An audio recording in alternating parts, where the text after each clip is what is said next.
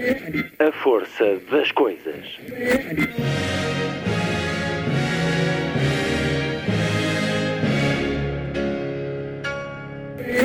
Welcome to the 109th last night of the proms.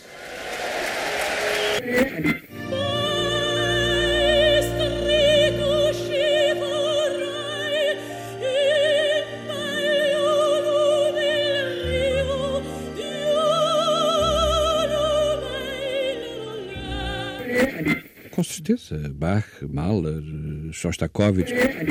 Um programa de Luís Caetano.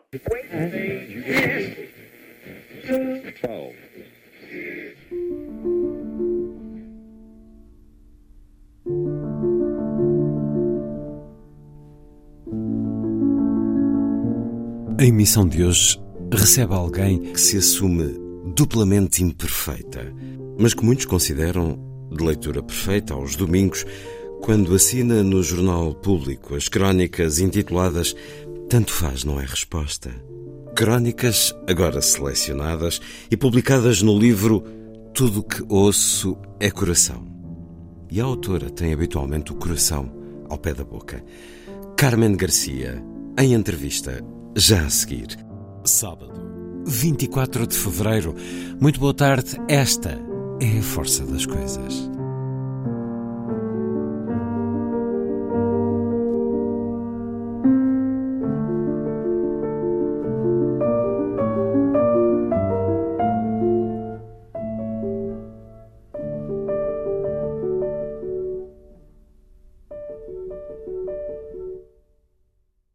This One's from the Heart.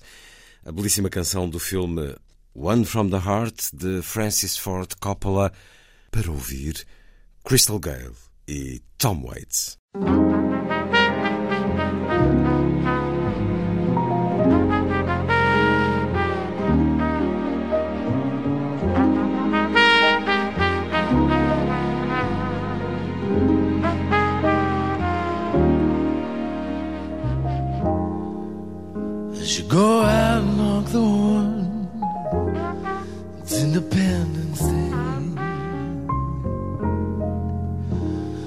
Instead, I just pour myself a drink.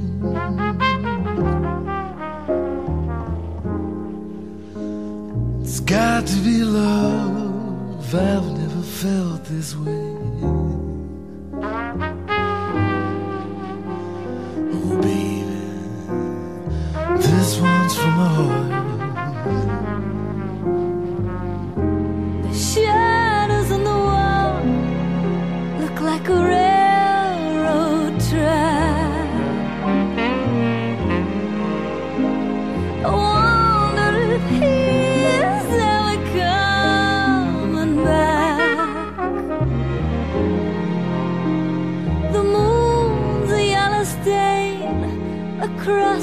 The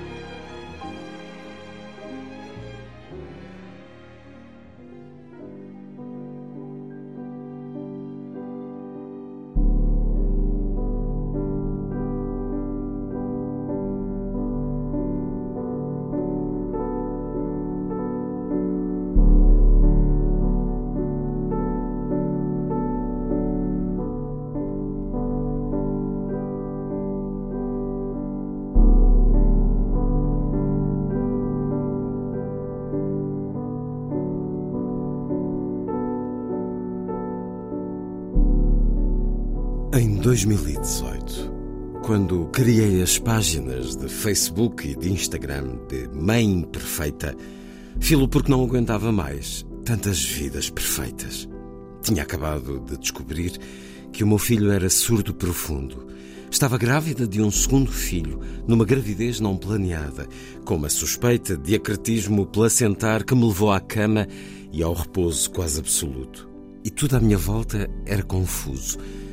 Só que depois ligava às redes sociais e só via sorrisos perfeitos, de dentes super brancos e alinhados à régua, rabos sem celulite, descobertos por biquinis minúsculos, crianças geniais, sempre bem vestidas e bem comportadas, e mulheres bem vestidas e perfeitamente maquilhadas, quase sempre em casamentos muito felizes e recheados de diálogo e saídas a dois para namorar.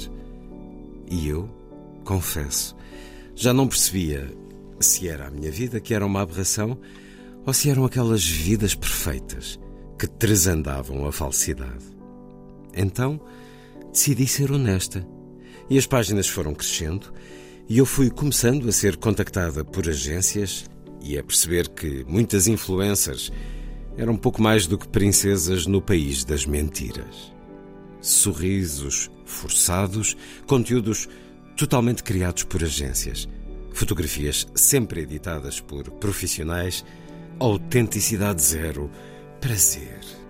Uma vida de aparente glamour que, na verdade, era um emprego, uma encenação, uma criação. Mulheres e homens que de repente se transformaram em personagens. E em personagens felizes, claro, porque a tristeza não vende. A doença mental afasta, a falta de dinheiro parece ser contagiosa e as separações dão sempre demasiado falatório. E é claro que as marcas não querem associar-se a pessoas destas, assim, com problemas reais. As marcas querem é gente de bem com a vida, com casas decoradas ao pormenor, que nunca vestiram uma camisola comprada na feira e que tampouco sabem o que é a vontade de fugir porta fora por já não conseguirem aguentar as birras dos filhos e o permanente resmungar dos cônjuges. O que as marcas querem são pessoas que não existem.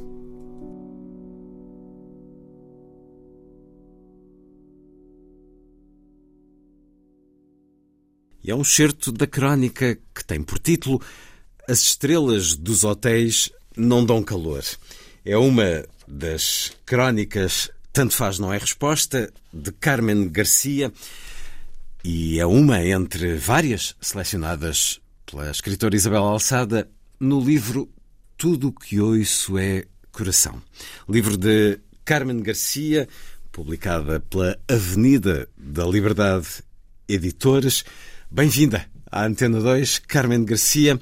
Vamos conversar um pouco sobre este livro que está em segunda edição e sobre o seu primeiro, A Última Solidão, que vai tão só na oitava. E a Última Solidão são histórias sobre velhos, muitos deles que conheceu, muitos deles que têm histórias extraordinárias para contar e às vezes histórias também terríveis e tristes e a refletirem muito do que é o país naquilo que tem a ver com a forma como olhamos para os velhos, os mais velhos.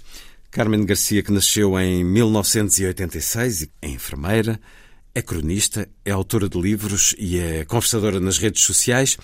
Maria Filomena Mónica chama-lhe um cometa que surgiu na noite escura. Maria Filomena Mónica faz o prefácio do livro a Última Solidão. O que referia a Carmen Garcia neste certo é que nasceu publicamente para um público mais vasto eh, através das redes sociais, sendo a enfermeira imperfeita e a mãe imperfeita em redes distintas, eh, no Twitter, creio, e no Instagram ou no Facebook. Conheço várias pessoas e incluo-me nelas que começam a leitura do Jornal Público de domingo, o suplemento P2, pela sua crónica. É lá que encontramos este Tanto Faz Não É Resposta, já há mais de três anos, nestas variantes que criou para si própria de enfermeira imperfeita e mãe imperfeita. Também se diz cronista imperfeita ou esta popularidade, estes tantos leitores que se devem manifestar semanalmente, lhe dão alguma vaidade? Carmen Garcia. Olá e obrigada pelo convite para estar aqui. Isto é, é uma coisa gira, porque a balança é muito equilibrada, porque eu recebo muito amor, mas também recebo muito ódio. Portanto, não dá para, não dá para ficar muito. Não sei, o sapo quando incha também rebenta, não é? Ou Hum. então voa para longe. Eu não gosto muito dessa ideia. Eu acho sempre que, que há muita coisa para melhorar e, e tenho sempre muito presente uma, uma frase, uma ideia do, do Miguel Esteves Cardoso que diz que quem escreve muito também escreve muita porcaria. Eh, e nós temos de perceber que quando, quando produzimos em série e, escrever uma crónica de 7 mil caracteres por semana há quase 4 anos, é, é- é- acaba por ser produzir em série. E, e eu tenho noção que algumas das coisas que escrevo não são boas. Não, não são. Não são tão boas como outras. Eu, Não me recordo de uma crónica sua que não fosse boa. mas eu às vezes, pronto, na minha avaliação não são boas. Hum. Mas tem, são- essa, tem esse momento de angústia de. Há um momento na semana em que a ansiedade se É. desata? O- há um momento terrível que é se eu chegar à quarta-feira sem um tema, é, ali é. A semana começa é, a ficar, É um eh, nó, porque eu começo a pensar, meu Deus. angustiosa. O, o P2 fecha à sexta, a, a edição fecha, fecha à sexta, portanto é suposto eu até ao final do dia de quinta enviar a crónica. Se eu me deito na quarta sem uma linha escrita, é que o problema não é escrever, o problema é encontrar um tema. Às vezes, porque há tanta coisa que eu fico perdida sobre o que é que devo escolher. Outras vezes, como agora, agora é uma altura terrível. Porque a política engoliu tudo, as eleições engolem tudo. E Então? eu, eu não me apetece, eu não me apetece, eu, eu não adoro escrever sobre política. Depois há uma coisa. Mas tudo é política. Ok, mas há pessoas muito mais qualificadas para o fazer e eu, e eu, E Eu, eu também não gosto nada da ideia que só os especialistas é que podem opinar. Eu acho que tem que se ouvir as pessoas, as pessoas comuns. Eu sou uma pessoa comum, não sendo especialista, quer dizer, também tenho direito a ter a, a minha voz, não é? E também há temas e temas, claro. Obviamente. Física quântica ainda não li nenhuma crónica sua. Nem vai ler. Pronto, não vai. mas eh, Mas pode, até pode ler alguma coisa nesse sentido, porque hum, eu tenho um, um problema grave com a pseudociência Uhum. e nós agora temos muita medicina quântica, muito não sei o que é quântico. Se calhar qualquer dia ainda vou ter que explicar vai- o que é que é a definição de física quântica. Pronto, vai preparar-se e vai falar com pessoas provavelmente para isso. Pronto, Mas, por e- exemplo, na última crónica, em relação ao dia em que conversamos sobre a forma como, em particular, na sua região, no Alentejo, se olha para os estrangeiros. E há muitos. Está a região muito necessitada deles e por vezes trata-os como antigamente os eh, esclavagistas eh, tratavam e temos tido notícia disso. Bom, isto é política, mas já lá vamos a esta crónica mais à frente. A verdade é que tira o dia de quinta-feira para escrever a crónica, consegue fazê-lo? Não, não, não, não posso. Eu trabalho a tempo inteiro. Bom, mas 7 mil caracteres. É, é muito caractere, é É verdade, é, muito verdade. Eu tenho um, eu trabalho a tempo inteiro, portanto isso não, eu não posso tirar dias, porque de segunda à sexta, das nove às seis eu estou a trabalhar. Eu escrevo, ah, às vezes começa a alinhavar na minha hora de almoço, eu, eu levo, eu sou do, da time, time Marmita, levo a Marmita. Uhum. muito bem. Na hora de almoço começa a alinhavar umas ideias, depois de deitar os miúdos ao final do dia, eles adormecem pelas dez, eu sento-me a escrever. E temos o deadline da meia-noite? E temos, não, Não, quer dizer, um o mais. deadline da meia-noite, às vezes eh, o Sérgio diz: Então, que é o meu editor do P2, essa crónica sai ou não sai? Eu está no forno, espera um bocadinho, já Portanto, vai. pode entrar madrugada dentro, é isso? Eh, não convém, mas às Por, vezes. por causa do sono, do convém dormir. acontece. Eu tento enviar à quarta de madrugada, que assim ele tem a quinta toda para ler. Ehm, às vezes não dá, mas quando não dá é quando eu começo a entrar em ansiedade profunda. Verdade. É aí. É o que eu estava a dizer. Se eu me deitar à quarta-feira, sem um tema para a crónica, Deus meu, eu acordo doente na quinta. Como é que faz para procurar o tema? Abre jornais, vai para a internet? Eu, eu leio jornais, eu leio jornais todos os dias. Não leio com a profundidade que gostaria, nem com. porque não consigo, não é? Hum. Mas Porque- há, há- há esses pequenos truques. Vai à biblioteca e abre um livro ao calhas? Não, eu tenho. Há um, eu leio sempre jornais portugueses e espanhóis. E às vezes hum, há temas que estão a ser falados lá que é que eu sei que vão acabar por ser falados cá e que ainda não estão.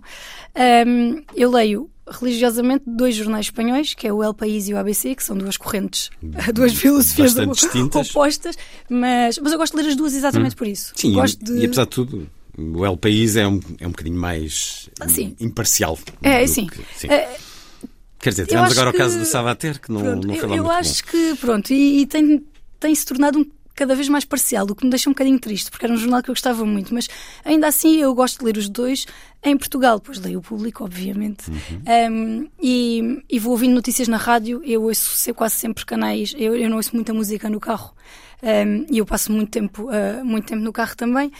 Depois eu vou apontando, eu tenho um caderninho sempre comigo, em todas as minhas bolsas de senhora, daquelas que têm tudo lá dentro. Pronto, que se a gente Um se mundo, descuida um até se- universo, Sim, sim. Eu estou sempre a, achar, eu às vezes estou a esgravatar tão fundo que até tenho medo que se é petróleo, porque aquilo, aquilo tem tudo. E eu tenho sempre um caderninho lá dentro e uma caneta. Eh, Às vezes, assim, coisas muito pequeninas, sei lá, lembro-me que há uns tempos escrevi sobre uma miúda que vi passar no aeroporto com uma mala amarela. Hum, não sei, são assim coisas muito pequeninas do dia a dia, porque eu gosto de escrever sobre essas coisas pequeninas. Hum, gosto de escrever às vezes sobre temas que quase não são temas, mas são coisas que, não sei, que me marcam de alguma maneira, que me fazem pensar e essas coisas eu aponto. E, hum, e às vezes vou abrir o caderninho, olha, aqui esta história, e, e vou fazendo assim. É óbvio que há temas que não dá para fugir, não é? E pronto, eu tenho um editor, não é? Aquilo também não é? Ele às vezes já me dizendo, olha, hoje devias, vê lá se quer. Ele, ele por acaso aí, eu tenho muita sorte, porque ele é por muito. parte do jornal? Não são sugestões, mas eh, eu lembro-me que houve pelo menos uma ou duas vezes em que ele me disse: Olha, vê lá se não queres olhar para o internacional. Eh, E eu também tento. E, por exemplo, eu, eu gosto muito de biografias. E, e de vez em quando respaldo para lá. Não sei, por exemplo, eu gosto muito de. eh, eu já escrevi sobre o Egas Meniz, a Marie Curie. Pá, são personagens que, que eu gosto muito e que são muito importantes para mim. Eu às vezes respaldo ali um bocadinho, mas também tento variar. Tento escrever sobre saúde, porque é a minha área e dessa eu não consigo fugir. Eu escrevo muito sobre saúde. E aí lemo-la como autoridade. Sim, Pronto, como autoridade. com conhecimento de causa, É uma jovem verdade, sim. ainda, mas tem conhecimento Pronto, prático. eh, essa área E formação. É, essa área é a minha. Depois gosto também dessas, dessas biografias e eu leio muitas biografias e quando estou assim mais focada, ehm, E eu tento não usar muito a muleta dos dias. Não é uma coisa que me agrade, porque às vezes há aquelas efemérides. Há algumas das coisas a gente não pode Ah, fugir. sim, as efemérides. É, Mas eh, não é a gosto lei nada. do menor esforço. Sim, não gosto nada e também não gosto nada de, de ir atrás do Twitter, que agora é X. Uhum. Eh, há dois ou três cronistas que eu acho que são em Portugal que eu não, não aprecio particularmente por isso, porque parece que o assunto do dia é sempre o que está a rodar no Twitter. Não, não sei, e eu não aprecio muito isso. Mas dá cliques, não é? Porque, Pois, e nós eh, hoje em dia nós sabemos que temos de escrever para o clique, que é isso que. Hum. Pois, eu, eu tento, eu, eu sou honesta, Eu não a vejo a escrever para o clique. Pois, de porque eu não escrevo. Uhum. Mas, mas não sei se não terei de o fazer um dia, não é? Neste momento não escrevo. Até porque isso que estava a dizer, e é muito verdade. Nós, por vezes, pensamos, se calhar, pelo que os média nos dão, de que as coisas só acontecem em Portugal. Se lermos jornais estrangeiros, apercebemos de que o que se passa em Portugal também se passa lá fora e o que se passa lá fora vai passar-se em Portugal. A crise da habitação. Da habitação, A os da a falta, habitação é a- a desmotivação dos professores, a falta, Falta de médicos. de família. Em Tudo Espanha, isso em Madrid, em esta França, semana estão a morrer. Morreram idosos por falta de assistência. Houve idosos mortos no lar não sei quanto tempo sem ninguém saber. Quer dizer, eh, nós temos muito esta ideia que ah, isto é só aqui no Portugalinho. Qual no Portugalinho? Isto é. É generalizado eh, em sim. países semelhantes ao nosso, naturalmente.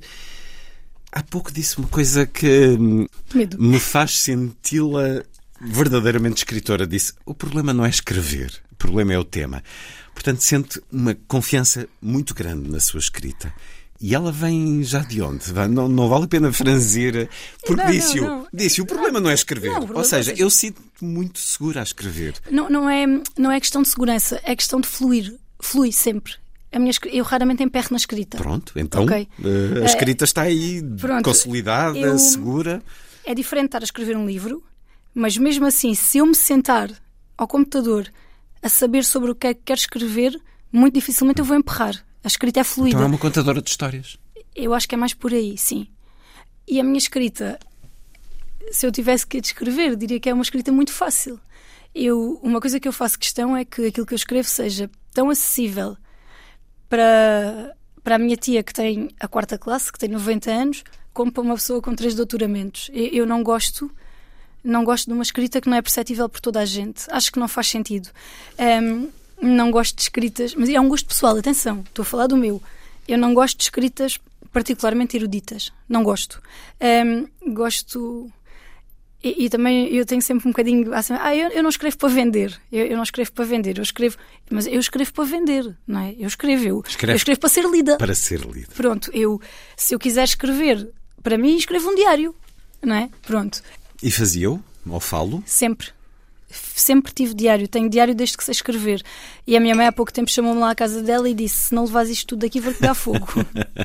a minha mãe São muitos volumes, portanto. É, é porque não é só diários, é, é- eu tenho uma tara com cadernos. São os cadernos de capa preta, onde eu aponto e depois aponto coisas que a minha mãe coitada abre aquilo e pensa: olha, é chanfrada esta minha filha, porque são coisas do género. Vi passar uma menina com uma camisola às flores que me lembrou não sei o quê. Depois, não sei quantas linhas mais abaixo, vi. Pá, a minha mãe olha para aquilo, não, não acha pés nem cabeça aquilo, mas tu tira-me isto daqui. Isto é- Depois há, há assim uns bichinhos que se metem nos livros, às vezes, que a gente pisa aquilo parece pó. Eu não sei que raio de bicho é aquilo.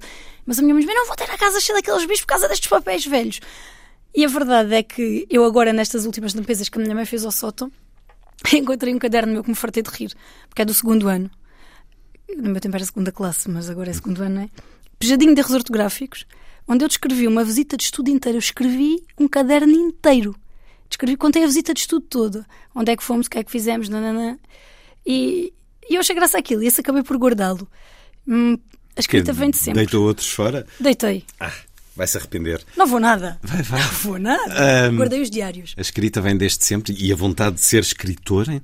A vontade de ser escritora, talvez não. Eu escrevo desde sempre, desde que aprendi a escrever, e isso também devo muito à minha mãe. A minha mãe era uma pessoa muito. A minha mãe tem muita pena de não ter podido estudar mais e, e sempre teve muita preocupação em que, em que eu escrevesse e lesse bem, todos os dias. E não. é- quando eu digo todos os dias, é todos os dias de segunda a sexta. Quando eu chegava da escola, fazíamos um ditado. A minha mãe fazia-me um ditado: pequenino, que depois foram aumentando, mas a minha mãe tinha um, um trauma qualquer com os erros. Estava-me sempre a contar uma história com a minha tia, um dia deu mais de cinco erros e a professora levou-a a todas as lojas de lá, pela mão, com coisa a dizer: Eu dei cinco erros no ditado. Caramba, que crueldade. Mas era aquele ensino do antigamente, não é? Bem, O meu pai também conta que o professor fechou um colega dele no armário não sei quanto tempo, quando abriu a porta ele caiu, tipo, estava para a frente. É aquele ensino pré, os meus pais têm 74 e 76, é aquele ensino ainda eu pré-25 continuo à espera de um livro sobre o sadismo dos professores no Estado Novo, porque são tantas e horríveis histórias. Essa do andar pelas lojas ainda Sim. não tinha ouvido. Mas eu acho que aquilo traumatizou tanto a minha mãe que ela achou, a minha filha não vai dar erros. Pois, porque ainda a, levo, imagino. ainda a levo a passear por aqui. Vem daí. O que sinto é que, escrevendo desde tão cedo, a certa altura, sonhou publicar ou não? Ah, sim, isso sim. Quando? Havia Jovem histórias- ainda? Não sei. Dizer, jovem ainda, ainda é. Mas eh, adolescente, sonhava publicar, sonhava ter um livro com o seu Não. nome na capa? Não, adolescente não. Eu estava muito mais virada na adolescência, muito mais virada para a área da matemática e muito mais virada para, para áreas. Aliás, eu durante algum tempo eh, tive um preconceito muito grande com, com esta área. Eu sempre li muito, isso eu mantenho. Eu sou uma leitora, infelizmente agora não sou tanto, e, e as pessoas dizem sempre: há sempre tempo. Há tempo para ler um bocadinho, não há tempo para ler como eu lia, porque eu tenho dois pequenitos, o, o meu companheiro tem outros dois. Quando a gente tem os quatro em casa, aquilo é um. Não, esqueçam, não é? Aquilo é essa feira dos Até horrores. porque quando se dorme pouco, eh, a Pois é. leitura induz ao sono. Pronto, exatamente. E depois eu normalmente, eu quando os deito vou a escrever. E, mas eu também não acredito que alguém escreva bem se não ler muito e, portanto, tento manter algum equilíbrio. Ah, eu estava a dizer que eu tinha esse preconceito em relação, à, em relação à, até à literatura e eu lembro-me no décimo ano, no final do nono ano, quando tinha de escolher, não é? que é aquela primeira escolha que a gente faz, na minha altura era ciências, Sim. humanidades, artes, economia. Uh, toda a gente dizer, ai, tu, tu escreves bem, tu gostas tanto de ler, não sei o que. Eu pensei, que horror, esta gente quer que eu vá para o desemprego. é aquele preconceito, é sério, é aquela coisa. Uma vez a minha mãe ainda me disse, ó oh, filha, quem é bom safa-se sempre. E eu pensei, não, não, mãe, esquece isso. E então passei a adolescência toda muito focada na, na ciência, na química, na matemática. Até porque fascinam também. Eu gosto muito. São assim, tipo, dois amores. Mas havia muito esta parte do. ah, As letras são para o desemprego. E agora, às vezes. Eu não me arrependo porque eu, eu sempre gostei daquilo que fiz e sempre fui feliz a trabalhar, mas, mas se calhar às vezes penso que ainda há tempo de, de ir fazer uma. de ir dar uma perninha a um curso de. a um curso de letras. Mas. Um dia com um tempo, de facto, e é, às vezes há circunstâncias quando os meus filhos saírem de casa lá para os 50 anos deles, Pronto, e os 80 e, meus. e por que não? Carmen Garcia, autora de Última Solidão e Tudo o que ouço, tudo o que ouço é coração, ambos com a chancela Avenida da Liberdade Editores. Nestas histórias ou nas crónicas, de vez em quando há uma pontinha de ficção? Nas crónicas, não. As crónicas geralmente são. eh, ficção, não. Eu romantizo um bocadinho. Muda os nomes realidade, sim. e romantiza Eu- um bocadinho, acrescenta um detalhe mais... Eu posso romantizar a realidade, mas as crónicas, eu não me lembro de nenhuma crónica onde eu tenha ficcionado uma situação ou que tenha criado uma situação do zero. No livro, na última solidão, todas as histórias, isso são 12 pessoas que eu cuidei, são todas pessoas verdadeiras. Só dois capítulos é que têm um nome real. Uma porque é um capítulo porque são os meus avós e portanto eu sabia que podia, e o outro porque é provavelmente a minha história mais triste enquanto profissional de saúde e, e foi uma promessa que eu fiz a mim mesma que foi se um dia conseguisse escrever sobre ele. Não, não consigo explicar isto melhor, Luís, do que dizer que foi uma pessoa que nasceu sozinha, viveu in- invisível e morreu sozinha. Morreu tão sozinho que no dia do funeral dele, disse-me depois o, o tipo da, da funerária, estava o agente funerário e o coveiro. Mais ninguém. Sempre disse que ele foi tão invisível aos olhos de tanta gente que passou por ele que se eu pudesse, mesmo que depois de morto, as pessoas iam saber o nome dele. E, e deixa-lhe o nome, é o custódio. Também porque, e esta é a parte menos romântica, ele não tem nenhuma família nem ninguém que possa vir levantar problemas. Ele não tem. Portanto, eu sabia que também nesse aspecto estava segura. Mas em relação às histórias, há algumas partes eh, que podem ser mais ficcionadas, de algumas coisas da infância que eu já não me lembrava bem do que eles me tinham contado e que posso.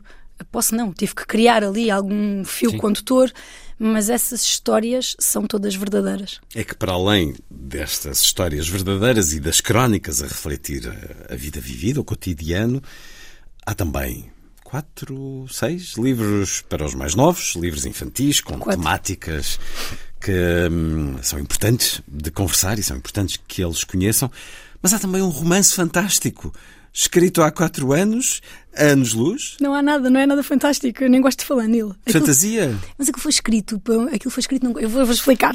Aquilo foi Ah, escrito tem num que- tem que contexto, com a responsabilidade. aquilo foi escrito num contexto ahm, de um concurso literário.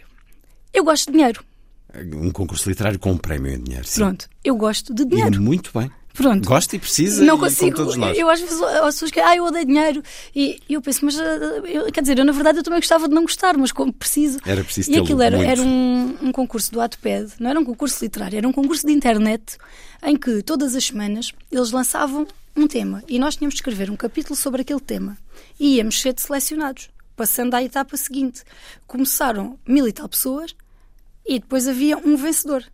Então, imagina, ele, ele, eles- eu lembro-me de uma altura em que aquilo não me dava jeito nenhum na história porque tinha de morrer alguém. Naquele capítulo tinha de existir uma morte e tinha de ser um, um homicídio. Eles iam uma vez, e nós tínhamos de ir conduzindo a história assim, aquilo não era um livro para editar, não era? E eu fui Era um publicando. desafio, um concurso Assim. sob a forma de desafio literário. E- Dentro desta temática do fantástico, Sim, meio é- ficção isso tinha de científica, ser. meio. Tinha de ser. O tema Sim. era o fantástico. Chama-se Anos Luz. Sim, E tinha já, que- já entendemos que a autora não porá na sua é. biografia Não, oficial. Não, mas rendeu-me 5 mil euros. o que na altura muito foi bem, bastante parabéns, simpático. Carmen Garcia. O que na altura foi bastante simpático. São E- muitos caracteres de crónicas. Ah, pois, e eu pensei, olha. Então, ah, e depois aquilo, entretanto, eu comecei a publicar, cada vez que um capítulo passava, eu comecei a publicá-los num blog.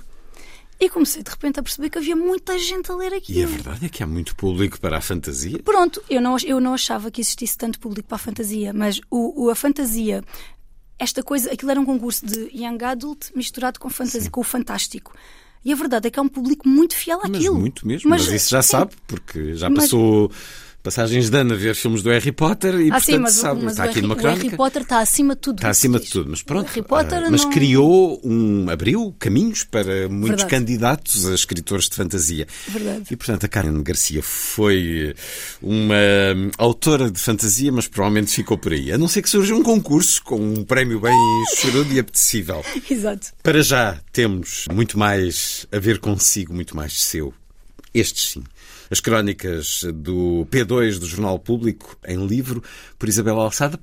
Porquê que Isabel Alçada é que foi escolher as crónicas? Não se sentiu que queria ser a Carmen? a- Eu nem queria fazer um livro de crónicas. Ahá. Isto foi uma embirração muito grande. Que eram os meus editores. Tu tens de fazer um livro de crónicas. E eu, está bem, um dia. Ainda não. Hum. Ah, Já são quase quatro anos. Já. mas é muito cedo. Mas depois é algumas perderiam a atualidade, talvez. Ah, e, e mesmo assim houve algumas que já, que já perderam. Há algumas que eu, se calhar, se fosse eu escolher, teria escolhido, mas que eu percebo bem não escolha porque eram muito datadas. Até porque parece que a pandemia já foi assim há muitos anos. É exatamente isso. Sim. Mas, hum, mas eu acho cedo. Acho honestamente que é cedo. Eu gostava de ter mais tempo e, e ter. ah, mesmo- estão aí 55 crónicas e eu escrevi um disparate qualquer de, de crónicas. Havia 200 e tal para escolher. Era uma coisa assim. mas mesmo assim eu achava que com mais tempo eu ia conseguir ter, uma, ter crónicas de maior qualidade. Algumas de maior qualidade e que ia conseguir fazer uma coisa melhor. Mas depois eles começaram a dizer: olha. Ah, eu fui. O, o Presidente da República convidou-me para, para fazer uma conferência no Palácio de Belém, no, no Mulheres de Coragem. Eu, eu reabri o ciclo de conferências no pós-pandemia. Estava lá a Isabel Assada. Estava a Isabel Assada e estava uma escritora que eu adoro, que é a Jamília. De Pereira de Almeida. Exatamente. E eu estava lá com elas e depois a Isabel, a Isabel Assada começou-me a dizer: Ai, Carmen, não sei o que é o meu marido, é um grande fã das crónicas, vamos comprar ao público, não sei o quê. Marido Rui Vilar. Exatamente. Eu não sei o quê. E, e o meu editor hum, começou a dizer: Ah, isto eu vou falar com a Isabel Assada. E, e eu, mas eu não quero, eu, eu acho que é muito cedo. Mas quando eu dei por mim estava tudo feito. Eles tinham falado um bocadinho nas minhas costas. Eles tinham assim, porque ele disse-me assim: então, mas, mas estamos proibidos. E eu, não, proibidos não, mas não é assim uma coisa que eu. Ah, e ele está bem. E eu acho que aquela coisa do não estamos proibidos lhe serviu de. Quem não, quem não diz que não, diz que sim. Falamos de- do seu editor, que é muito proativo e muito sim. entusiástico com os seus autores. Há sarnas menos chatas. Uh, pronto. Leio um excerto de outra das crónicas neste livro. Tudo o que ouço é coração. Sabem, Somos uma geração de pais incrivelmente exagerados. Competimos quase com a nossa própria sombra, na procura de fazer sempre melhor, mais bonito e mais grandioso. Gastamos pequenas fortunas em coisas que as crianças pouco valorizam e damos uma importância desmedida a arcos de balões em tons pastel e a mesas lindas que aos miúdos interessam mais ou menos zero. Estamos a falar de festas de aniversário. Quem tem filhos pequenos nos últimos anos sabe do que é que Carmen Garcia está a falar. E depois pagamos animação, claro que sim. O que seria se as crianças experimentassem um minuto de tédio nas festas dos nossos filhos? Como se o tédio não fosse essencial ao desenvolvimento da criatividade e uma importante lição de vida. Hoje não aceitamos tempos mortos. Contratamos um mágico, um insuflável, um palhaço e uma empresa de pinturas faciais. A mesa é pensada por uma designer ou copiada de um qualquer Pinterest e é mil vezes mais bonita do que cheia de comida. Há bolachinhas temáticas e uns chupa-chupas a que temos de chamar lollipops. Não vão pensar que não somos modernas e atentas às tendências. As festas dos nossos filhos transformaram-se em festas de Instagram, onde tudo é fotografável e caro. E aquilo que pergunto é se em algum destes momentos fizemos tudo isto apenas por eles. Para além dos velhos, com quem trabalha há muito e por quem tem uma grande vocação no cuidado, é mãe de duas crianças ainda pequenas. Estamos a criar uma geração regada na mentalidade de Instagram, preocupa-lhe a espessura emocional, sensorial, cultural do que vai ser esta geração no futuro, Carmen Garcia? Eu, se calhar, mais do que isso, preocupa-me esta coisa. Nós somos um, uma geração de pais esmagados pela ditadura da felicidade. E nós vivemos paranoicos com esta coisa de ter os filhos sempre felizes. Um, isso que eu falei do tédio é, é uma coisa. Eu, uma vez nas férias de verão, era miúda. E só eu estou farta de não fazer nada. Naquele mês, eu, os meus pais sempre foram de férias em julho, portanto, o mês de agosto, para mim, no calor do Alentejo, é que esticava. É, e o meu pai disse-me: Ah, tá, tens tédio, estás entediada? Eu estou. Ele disse logo quando eu chegar quero cada tabuada escrita dez vezes. Nunca mais fiquei cheio de tédio nas férias. Passei a tarde inteira ao calor a escrever as tabuadas. E ele ligou zero, bola, ao meu tédio. Eu, se os meus filhos dizem que estão aborrecidos, começo logo a pensar: ah, devemos ir fazer qualquer coisa, uma atividade, uma coisa. Epá, não é preciso. E depois temos esta coisa, esta ditadura da felicidade que temos agora, esta coisa do grata, muito grata, uh, gratidão, namastê, felicidade.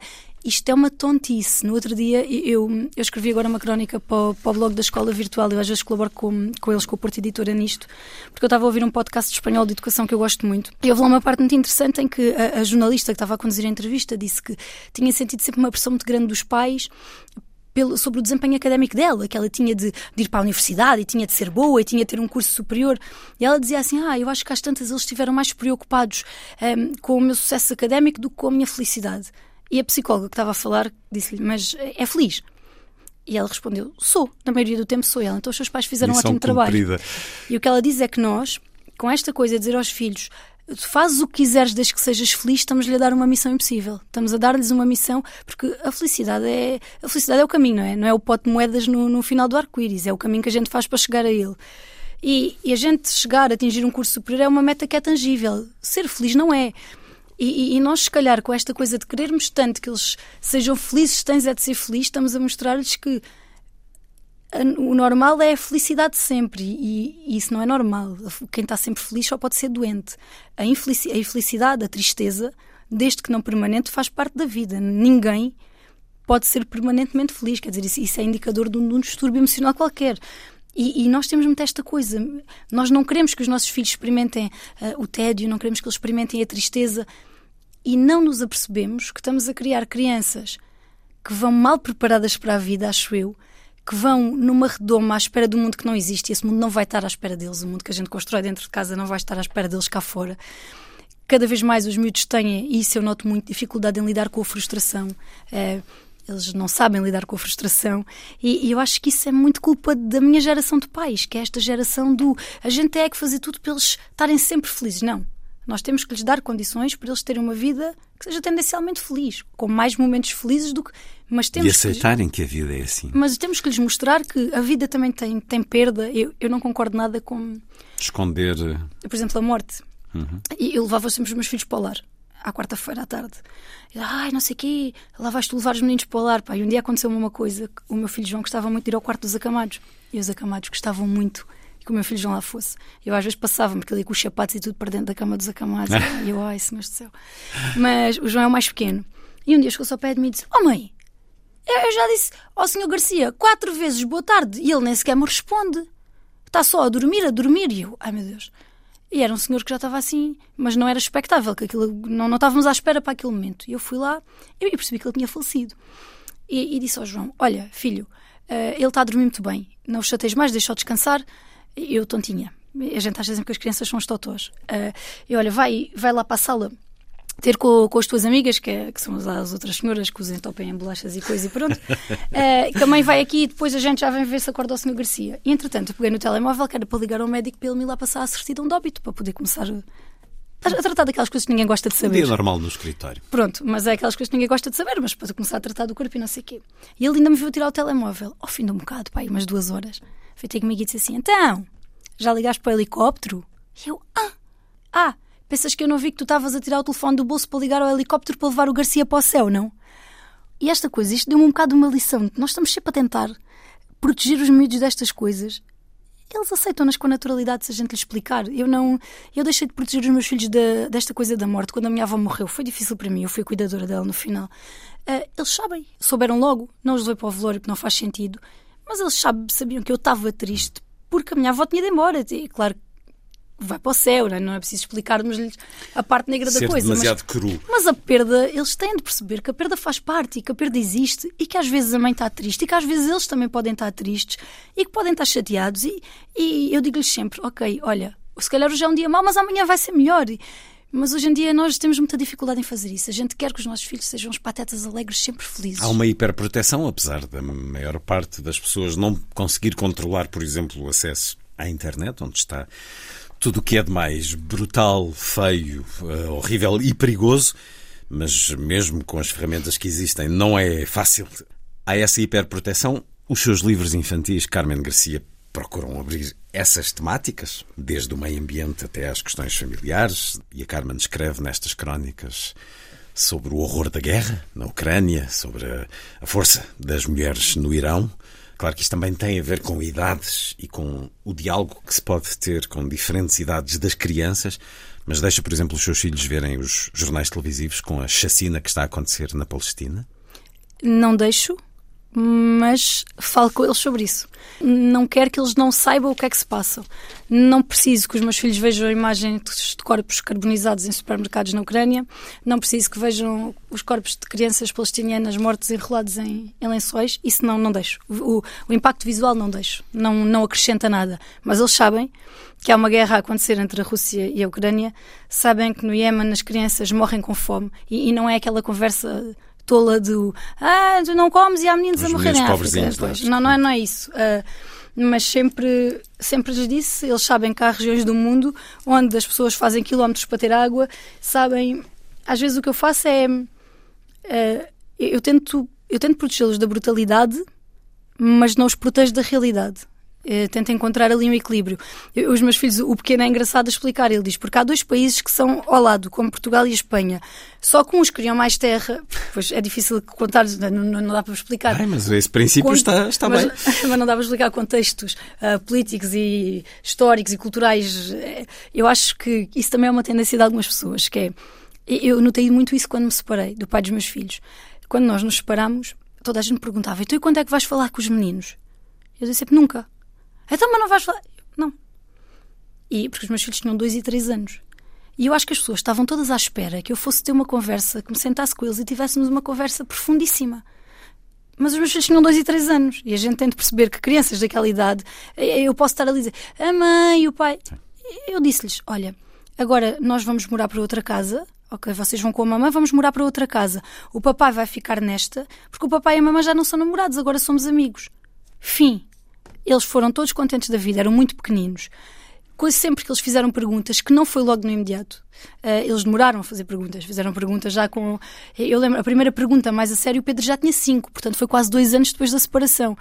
Respondo-lhes, respondo de uma maneira que eu. Agora, eu acho que a gente às vezes, por um lado, infantilizamos-los, tornamos parece que eles são os tolinhos. Por outro, queremos ter conversas com uma profundidade em crianças que o córtex pré-frontal ainda não está nem um, um quarto do caminho, não é? Eu tento sempre que eles não sejam. Eu tento que eles não vivam à parte do mundo em questão. Eles têm que saber, de uma maneira adequada à idade deles, o que é que se passa no mundo. Expô-los ao horror e à barbárie não exponho. Às imagens televisivas, não. Não ligo a televisão, não tenho televisão na cozinha. Nós comemos na cozinha, geralmente. Quando comemos na sala, comemos a ver um filme, é às sextas à noite. Uh, nos outros dias comemos na cozinha, não tenho lá televisão. Não ligo o telejornal. Geralmente vejo as notícias porque, porque eu preciso e gosto de ver.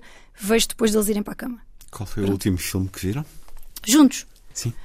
Estamos a, eu, vou contar isto e vai aparecer. Eu estou a iniciá-los num, num culto que eu Uhum. tenho, que se chama Harry Potter. Ah, E, e já vamos no quarto, já acabámos Pronto. no quarto. Eu estava só à espera que eles tivessem os dois idade suficiente. Precisava que eles compreendessem a história. E eles eram muito pequeninos. Eh, experimentei o primeiro e, e eles adoraram. O segundo, o terceiro, o quarto ainda compreenderam. Agora vou dar mais um bocadinho até ao quinto, mas eles estão sempre a pedir. E já adoram. Já têm as varinhas, temos um chapéu selecionador em casa que eles passam o tempo a meter na cabeça. eh, Propôs-lhes os livros primeiro, especialmente ao mais velho? O mais não? velho ele está este ano no primeiro ano, começou agora a ler. Ok, portanto, mas sim. ele já sabe Mas já houve leituras? Yes! Ah, já, li, já li o primeiro. Uh, por exemplo, o primeiro capítulo, porque hum, há partes nos filmes, não é? Obviamente, que não seriam longuíssimos, que não são tão bem explicadas. Então, uh, e, e o Pedro começou a perguntar: mas porquê é que ele mora naquela despensa? E porquê é que não sei o quê? E isso eu, eu, vou lendo o livro e eu espero, aliás, deserdos. se eles não lerem. se eles Mais não- tarde. Não, havia duas coisas. Até porque- Filhos meus não podiam ter. Sim. Quer dizer, que tinham de ter, é mais fácil assim. Primeiro, tinham de gostar de Harry Potter. Segundo, tinham de ser do Sporting. Se não, fora figo. Não, não quero. Pronto, pronto. Hum, sigamos nestas crónicas é nesta Carmen. Garcia. Tudo o que ouço é coração. É curioso que sempre fui uma pessoa com poucas certezas na vida. Mas a que nunca me faltou foi a de que não queria viver em nenhum lugar do mundo onde não se falasse como quem canta, onde não se usasse o gerúndio ou onde não se acrescentasse um i no final das palavras. Mas este amor ao Alentejo, este amor ao interior, vem com um preço. E esse preço às vezes é demasiado alto. Quase tão alto como o preço dos combustíveis que me tem obrigado a repensar muitas escolhas. Sabem que preço é esse? O preço de ter de aguentar a toda a hora o julgamento e as decisões de quem acha que para ver Portugal só precisa de espreitar cá para baixo, no mirador do Castelo de São Jorge. Há dias no Twitter, alguém muito despachado se apressou a dizer que só se preocupava com o aumento dos combustíveis quem era demasiado comodista para andar de bicicleta ou a transportes públicos. E eu tive de rir-me para dentro e de responder para fora. Porque aqui, senhoras e senhores, os transportes públicos são uma miragem e uma grande parte da população trabalha fora da terra onde reside. Pelo que, de bicicleta, estávamos bem arranjados. Deixo-vos o meu exemplo concreto, que trabalho a 57 quilómetros de casa. E não me digam que tenho a sorte de viver numa terra com comboio, porque o primeiro que sai pela manhã com destino a Évora parte às 8 e 18 e eu entro às 8 na maioria dos dias. Nos autocarros é mais do mesmo, uma vez que os dois primeiros chegam a Évora às 8 e 30 às 8 e 50 Transportes públicos excluídos. O que é que me resta? O carro. E desconfio que colocar um anúncio a dizer troque Renault Clio de 2015 por carro elétrico não vai fazer-me chegar a lado nenhum. Porquê é que não trocas de casa, então? Perguntarão uns quantos. Ora, porque a minha casa é aqui, porque ainda me faltam 30 anos para terminar de a pagar, porque estou separada do pai dos meus filhos e aqui tenho o apoio familiar que me permite não entrar em pânico se um dia me atrasar no trabalho e não chegar a horas de ir buscar os miúdos ao colégio. E finalmente, porque se todos sairmos das cidades mais pequenas, vamos empurrar o interior para uma situação ainda mais desesperada, ainda mais envelhecida e a morrer um bocadinho mais a cada dia. E é para mostrar mais um pouco da sua escrita a quem porventura ah, não conheça, porque há, como diz no título da crónica, há países dentro do meu país. Évora é a sua casa ou a, a região ali à volta onde mora? E de Espanha? O que é que há de Espanha em si, Carmen Garcia? Metade? há muito. Há muito. A minha família paterna é espanhola, ah, cá de baixo, da Andaluzia. Por isso é que temos este estar O seu todo. pai também? Sim, por isso é que temos todos este estar. E curiosamente o meu pai é muito branquinho e Hum. tem olhos verdes. Mas eu saí. Ao lado Eu- eu- eu- mais ele, ibérico. ele é que. Ou seja, o meu pai é que é a exceção, porque eu, o meu irmão, por exemplo, já somos todos assim deste tom mais encardido. E é, é aquele tom um bocado baixo. Maravilhoso. E, e já so- somos muito morenos e, e eu. É difícil para mim. Eu, eu não sei o que é que há de espanhol em mim. Mas também não sei o que é que não há de espanhol em mim. Eu. Não há cá estereótipos, é isso? A Andaluzia é um bocadinho um prolongamento do Alentejo. Aquela zona, a zona, a zona sul da Península Ibérica, a zona aqui também da Extremadura, é todo um bocadinho O que é que parecida. distingue? Eu tenho a minha opinião, mas não me atrevo a dá-la. O que é que distingue a Andaluzia da Alentejo? a Andaluzia do Alentejo. Por exemplo, nas mulheres isso nota-se muito. Hum. A minha, as minhas avós, Mais cor, mais salero? mais cor, mais salero, ante muerta que é sencilla, Ah, não? pois. Porque eu sou lá desarreglada. Eu, não- eu não tenho apresentação nenhuma, né? Eu, eu saio de casa como calha. As minhas espanholas não saem de casa como calha. Até podem estar mais ou menos como calha. Eu lembro-me de uma amiga espanhola que teve o bebê no hospital. No dia seguinte, o pediatra foi de manhã para ver o bebê ao quarto. Ela disse: É, estou-me a maquilhar. Ele não entra até eu estar despachada. Então agora ia mostrar a cara assim a um médico, não é? Deus nos livre do médico agora, nos ver, do pediatra dos nossos filhos, nos ver desarranjadas. Mas não sei. hum, ah, as mulheres são mais. Uma coisa que eu acho engraçada é. O, o El País há pouco tempo fez uma reportagem que era as últimas mulheres de bata da Península Ibérica, a Brigada da Bata. Aquela da bata da Andaluzia, porque gente- as pessoas pensam muito em Sevilha quando a gente fala na Andaluzia, mas a Andaluzia está cheia de pueblos pequenitos. Aquilo é um alentejo sem travões, um bocado. As batas de lá são as batas de cá. Há, há um, um sentimento muito matriarcal, aquela coisa muito protetora em relação à família mas, mas as mulheres espanholas, não querendo ser injusta para as mulheres do Alentejo, que é aquilo que eu sou, eu, eu sou portuguesa e eu sou uma mulher do Alentejo, as mulheres da Andaluzia têm, um- têm outra garra. Ahm, são mulheres mais, mais religiosas também. Isso eu noto muita diferença. O Alentejo não é uma religião particularmente católica, não é uma religião particularmente religiosa. Eh, o Norte é muito mais em Portugal, mas a Andaluzia é.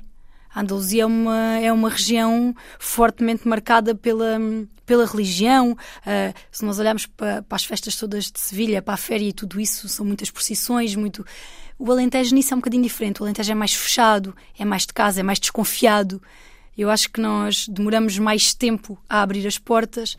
A temperatura também é muito idêntica nos dois lados. Dá para estrelar ovos nos passeios de Sevilha em agosto, dá para estrelar ovos na Amareleja, portanto, na, na estrada. Ah, não sei, eu, eu tenho sempre muita dificuldade em separar as coisas, porque, porque eu sou as duas e é difícil para mim perceber o que é que vem de um lado e o que é que vem do outro. Não sei muito bem. A verdade é que as fronteiras são uma criação da humanidade, mas eh, as sociedades constituem-se com as suas características muito próprias. Há uma frase do Miyakoto, que era um escritor que eu lia muito ali nos meus 20, que dizia que encheram, encheram a terra de fronteiras, encheram o céu de bandeiras, mas só há duas nações, a dos vivos e a dos mortos. Era uma coisa deste género. Não, não, não estou a citar corretamente, mas é, mas é um bocadinho isto, não é? Mas para quem é enfermeiro e vê que no final somos todos iguais, As camas do hospital são um sítio democrático, são Pois provavelmente são, o sítio mais são. democrático do mundo. Porque eu trabalhava nos cuidados intensivos, eu trabalhei sempre em cuidados intensivos, ali, eh, sedados, ventilados, não há cá ricos e pobres. não há qualquer diferença. É- Até por parte do pessoal médico. E isso foi extraordinário, nomeadamente na pandemia, mas sempre. Essa prática existe sempre. Carmen Garcia, a mãe imperfeita e a enfermeira imperfeita, assim se deu a conhecer nas redes sociais, mas uma cronista para muitos perfeita, para se ler aos domingos, no jornal público, e porque há crónicas que apetece guardar, aqui estão elas, em livro. Tudo o que ouço é coração, livro publicado pela Avenida da Liberdade Editores, tal como o anterior, as histórias dos seus velhos, que estão no livro A Última Solidão, e vamos continuar a ouvi-la e a conhecê-la melhor depois da música.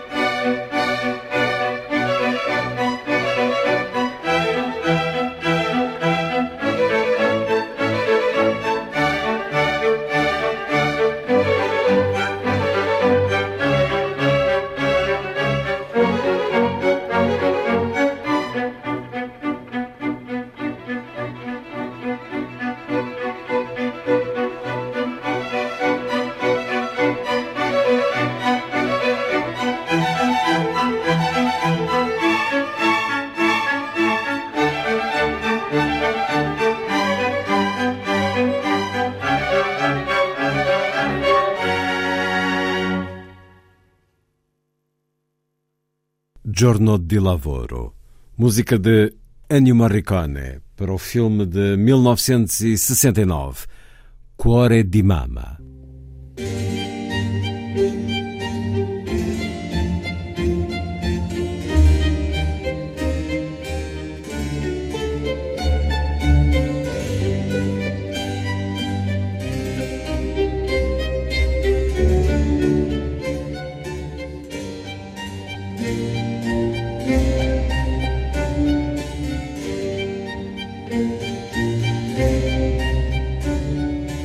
A força das coisas.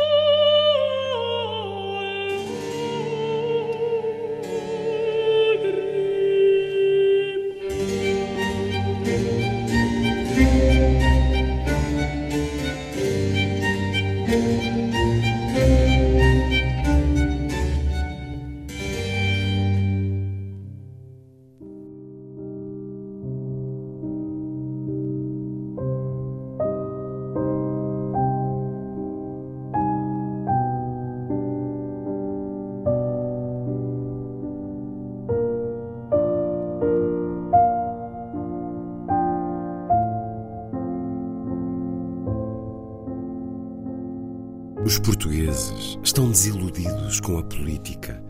Se temos bons políticos no nosso país, seguramente, mas depois temos poucas caras novas a chegarem às pessoas, especialmente dentro dos partidos do arco da governação. E muitas das que vão aparecendo têm ligação direta a caras mais antigas, daquelas que há anos jogam de forma hábil ao jogo das cadeiras, onde agora me sento eu e logo te sentas tu. E se a política não é uma cozinha, ainda assim tem demasiados tachos. O nepotismo, os favores, a corrupção. Tudo isto empurra os cidadãos para o afastamento, para o eles estão lá é para se servirem. E assim perdemos todos. Todos, menos os populistas, que à boleia do descontentamento popular vão angariando votos. Eu irei votar como sempre, não escolherei a melhor roupa, nem caminharei de costas muito direitas e sorriso no rosto, como fazia o meu avô em dia de eleições, enquanto me dirijo à urna onde hei de depositar o meu voto. Mas não retirarei solenidade ao ato, nem me esquecerei por um segundo que seja que aquele papel que levo na mão não é só um boletim de voto. E sei que nas minhas costas estarão os meus avós que durante muitos anos não puderam votar e se existir alguma coisa para além da morte, terei os dois orgulhosos no céu. Porque a neta deles cumpriu o seu direito maior. Porque a neta deles não se esqueceu do que foi a vida deles em ditadura. Porque a neta deles não se esqueceu de que aquele papel onde desenhou uma cruz é, afinal, a asa de uma gaivota pronta a voar para a liberdade. Regresso à conversa com Carmen Garcia. Na internet, nas redes sociais, há muito conhecida pela assinatura A Mãe Imperfeita e Enfermeira Imperfeita, colunista do Jornal Público, aos domingos, com as crónicas Tanto Faz Não É Resposta, crónicas agora editadas em livro, numa seleção de Isabel Alçada. O livro Tudo que Ouço é Coração, publicado pela Avenida da Liberdade Editores, tal como o anterior, de Carmen Garcia, a Última Solidão. Carmen Garcia, apesar de ter-se dado a conhecer nas redes sociais, enfrenta muitas vezes as redes sociais. Uh, através... Presumo que há algumas. É uma vida de luta, Luís. Que alguma diária. Aquilo a que se refere, a certa altura, como o complexo de Deus, que é as pessoas que acham que têm toda a razão as outras não sabem nada de nada. Isto ia-se aplicar a uma, a uma crónica muito específica sobre uma, uma jovem testemunha de Jeová que morre por não receber a transfusão de sangue e está lá o pastor exibindo a sua as suas regras que estão escritas lá não sei aonde e a, e a rapariga acaba por morrer. Mas esse complexo de Deus não é uh, necessariamente a propósito de religiões e igrejas, mas sobre as pessoas que estão sempre muito certas e muito irritadas com os outros, apesar de se ter erguido nas redes sociais. Às vezes não lhe apetece sair delas? Todos os dias. Umas três ou quatro vezes por dia, vou falar a verdade. Eu nunca vi as redes, ou seja, eu nunca vi a vida das redes. Eu mantive sempre uma coisa que eu mantive sempre o meu trabalho. Deu-se a conhecer através delas um público Pronto, mais vasto. Mas Pronto. nunca deixei o meu trabalho, nunca precisei das redes para viver. Não é uma questão económica que me faz ficar nas redes é, é só uma questão de que as coisas hoje estão tão polarizadas. Se não estás comigo, estás contra mim. Depois, eu eu, estou no pior sítio para estar, acho eu. Que é, é um sítio. Eu sinto que estou assim, no meio de um caminho e quem está ao meio leva a chapada dos dois lados. Eu noto muito isso.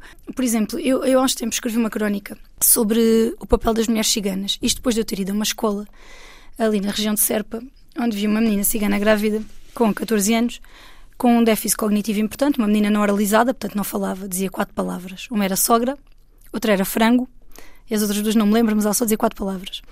Uh, estava constantemente a urinar-se, portanto era uma menina com um déficit cognitivo mesmo importante, mas o casamento dela foi prometida, foi ela foi prometida em casamento quando era pequenina e aos 14 anos estava grávida com um bebê na barriga. E depois aquilo foi mais ou menos numa altura em que saiu um, o, relatório do Observatório das Comunidades Ciganas e, e eu tive um doente internado um doente lá no, nos cuidados intensivos com uma listéria que hum, foi um, era um, um, senhor cigano e a mulher dele ia lá sempre à visita e eu, ele teve lá muito tempo e eu comecei-me a afeiçoar a ela. E um dia ela disse-me: Oh Carmen, quando for horas de eu sair, dizes-me. E eu disse: Oh, oh então, mas está ali o relógio, sabe, mas eu não sei ver as horas. Ela era mais nova que eu. Eu disse: Mas tu não estudaste? E depois era os sogros não a deixavam ir para casa, ela tinha de estar à porta do hospital enquanto o marido estivesse internado, a gente é que tinha que deixar ir lá acima ah, sei, e aquilo. E depois eu fui ler o, o relatório e a gente percebe que as meninas ciganas continuam a casar cedo demais, a engravidar cedo demais, e estas coisas não podem ser justificadas com uma cultura, ponto, tal claro. como a mutilação genital feminina não pode. Há uma questão a resolver. Ah, e, e faz-me muita confusão. Como é que há, há, há, grupos da nossa sociedade, ah, mas não se pode dizer nada. Pode, não pode. pode tocar. Não, não, pode pode porque aquilo Há está uns errado. que querem uh, aniquilá-los. Uh, é... Outros que dizem não se pode uh, pois, falar nenhum, porque é uma agressão. Sim, sim, mas nenhuma e os é moderados é levam chapadas de um lado e do outro. Eu acho é que enquanto a gente tiver no relatório que diz que as meninas ciganas continuam a frequentar a escola muito menos anos do que os rapazes, que a taxa de, uh, de literacia nas meninas ciganas é muito mais baixa, a gente tem um problema. E é um problema real. Eu escrevi sobre isso e aquilo foi horrível eu levei chapada. De um lado senti aproveitadores. Olha, aqui, afinal. Ver, pronto. Do outro foi chapada porque não sei o que é, sua preconceituosa, sua não sei o que mais. Eu trabalhei com comidas ciganas. Tipo, eu, eu, fiz voluntariado com comidas ciganas, mas quem é que é preconceituoso aqui? Epá, mas depois nem dá vontade de uma pessoa responder. Mas aquilo foi assim, hum. um churrilho de disparates. Mas vai controlando essa não resposta? Às vezes. Entretanto, esta semana escrevi outra crónica, não é? Sobre Sim. os migrantes e essa coisa toda. E foi chapada do outro lado. E eu, houve um tipo nas redes que disse: Esta também não se percebe o que é que quer afinal. O que é que eu quero afinal? Queriam entregar-lhe o cartão. Não é isso, é, é isso. Eu acho que hoje em dia nós vivemos numa sociedade em que as pessoas não acreditam que haja alguém que não está em nenhum dos lados, que não, que não, não se trancou em nenhum dos lados da barricada, que anda ali. Eu não consigo. Tu votas em quem? Já votei em quase todos. Eu voto consoante o contexto atual, voto consoante a figura que lá está, voto consoante os programas, voto. Quer dizer, há partidos em que eu não voto, ponto, não voto. Não vou lá ver sequer porque eu não voto, naquilo não voto, há uma linha, fala-se muito da linha vermelha, mas eu tenho linhas dos dois lados, mas de resto o meu voto oscila, mas parece que hoje em dia isso já não é permitido. A gente tem que... E eu gosto de estar nas redes porque gosto que há algumas pessoas que se calhar estão na mesma posição que eu percebam, olha, está aqui uma maluquita como nós que, que se recusa a entrar no, num dos lados e que anda aqui e pronto. E não acho que tenha um particular bom senso. Mas Bem, acho que na comparada maioria... com o que vê, pronto, mas acho que, que na maioria das coisas que está no campo da moderação e do bom senso. Pronto. Essa crónica mais recente em relação ao dia em que conversamos, eles são Nós Fomos. Leio um pouco, leio parte dela. Ontem mal abri o Facebook Dei de caras com a publicação de uma senhora de cerca de 70 anos, residente na mesma cidade do que eu, que relatava um quase incidente que quase lhe tinha acontecido à porta do supermercado. A história era que três rapazes indostânicos que a viram sair carregada lhe perguntaram se queria ajuda para levar os sacos até ao carro. E ela explicava que, com medo das intenções deles, tinha respondido imediatamente que não e acelerado o passo em direção ao estacionamento. A publicação provocou-me desconforto. Muito. E não me conseguindo conter, acabei por comentar que, quem sabe, a intenção deles fosse mesmo só ajudá-la com o peso das compras. E isto abriu uma caixa de Pandora. O meu comentário gerou outros comentários, todos de pessoas conhecidas, que me fizeram perceber que de facto o racismo está vivo. Muito mais vivo do que alguma vez me permiti imaginar. Resido numa cidade que, apesar de pertencer a um distrito do interior, tem um parque industrial relativamente robusto, sendo lá que trabalha a maioria da comunidade indostânica que nos últimos anos tem chegado à região. E eu pensava que éramos assim uma espécie de exemplo de integração, sabem? Porque a verdade é que, apesar de a comunidade ser já bastante expressiva, nunca deu qualquer tipo de problemas. A criminalidade não aumentou com a sua chegada, os homens são respeitosos e, de forma geral, todos são bastante educados. Então, de onde vem o ódio que leva as pessoas a escreverem nas redes sociais coisas como andam cá a viver de subsídios ou são um perigo para as nossas mulheres? De onde saiu esta raiva contra aqueles que se limitam a fazer aquilo que dois milhões dos nossos também fazem diariamente? E eu falei disso no comentário que lá deixei. Falei dos bairros de lata que criámos nos subúrbios de Paris. Trouxe à conversa a vaga de imigração para a França entre 66 e 72. Comparei-os e fiquei a sentir-me Ana Bolena a caminho da execução no pátio da Torre de Londres. Eles são só homens, nem sequer falam a nossa língua. Roubam o trabalho aos portugueses, vivem de subsídios. E a cereja no topo do bolo. Os nossos imigrantes eram muito diferentes. Mas eram diferentes em quê? Pergunto. E a única resposta que me vem de imediato à cabeça é a cor da pele, mesmo não querendo nada entrar por este caminho. Gostava de acreditar que, numa época em que a ciência já provou que o conceito de raça é obsoleto e sem sentido, 99,9% da sequência do ADN humano é idêntico, questões como a cor da pele não seriam sequer consideradas. Mas por estes tempos, quanto mais olho, menos vejo. E, na verdade, a cor da pele é tudo o que me sobra para justificar a diferença que estas pessoas parecem ver entre os emigrantes que fomos e os imigrantes que eles são porque tudo o resto é exatamente igual. E lê mais um pouco mais à frente. Agricultura, construção civil, trabalho de fábricas. Ainda há dias falava com a gerente de uma empresa de venda de lenha que me dizia que não há portugueses a candidatar-se aos postos de trabalho que vão abrindo, ainda que o salário para os padrões do nosso país não seja sequer baixo. Mas, ainda assim, abrem-se bocas para gritar que nos vêm roubar trabalho. E falamos da dependência de subsídios e do que nos custam quando já sabemos que as contribuições dos imigrantes só em 2022 deram mais de 1.600 milhões de euros de lucro à Segurança Social.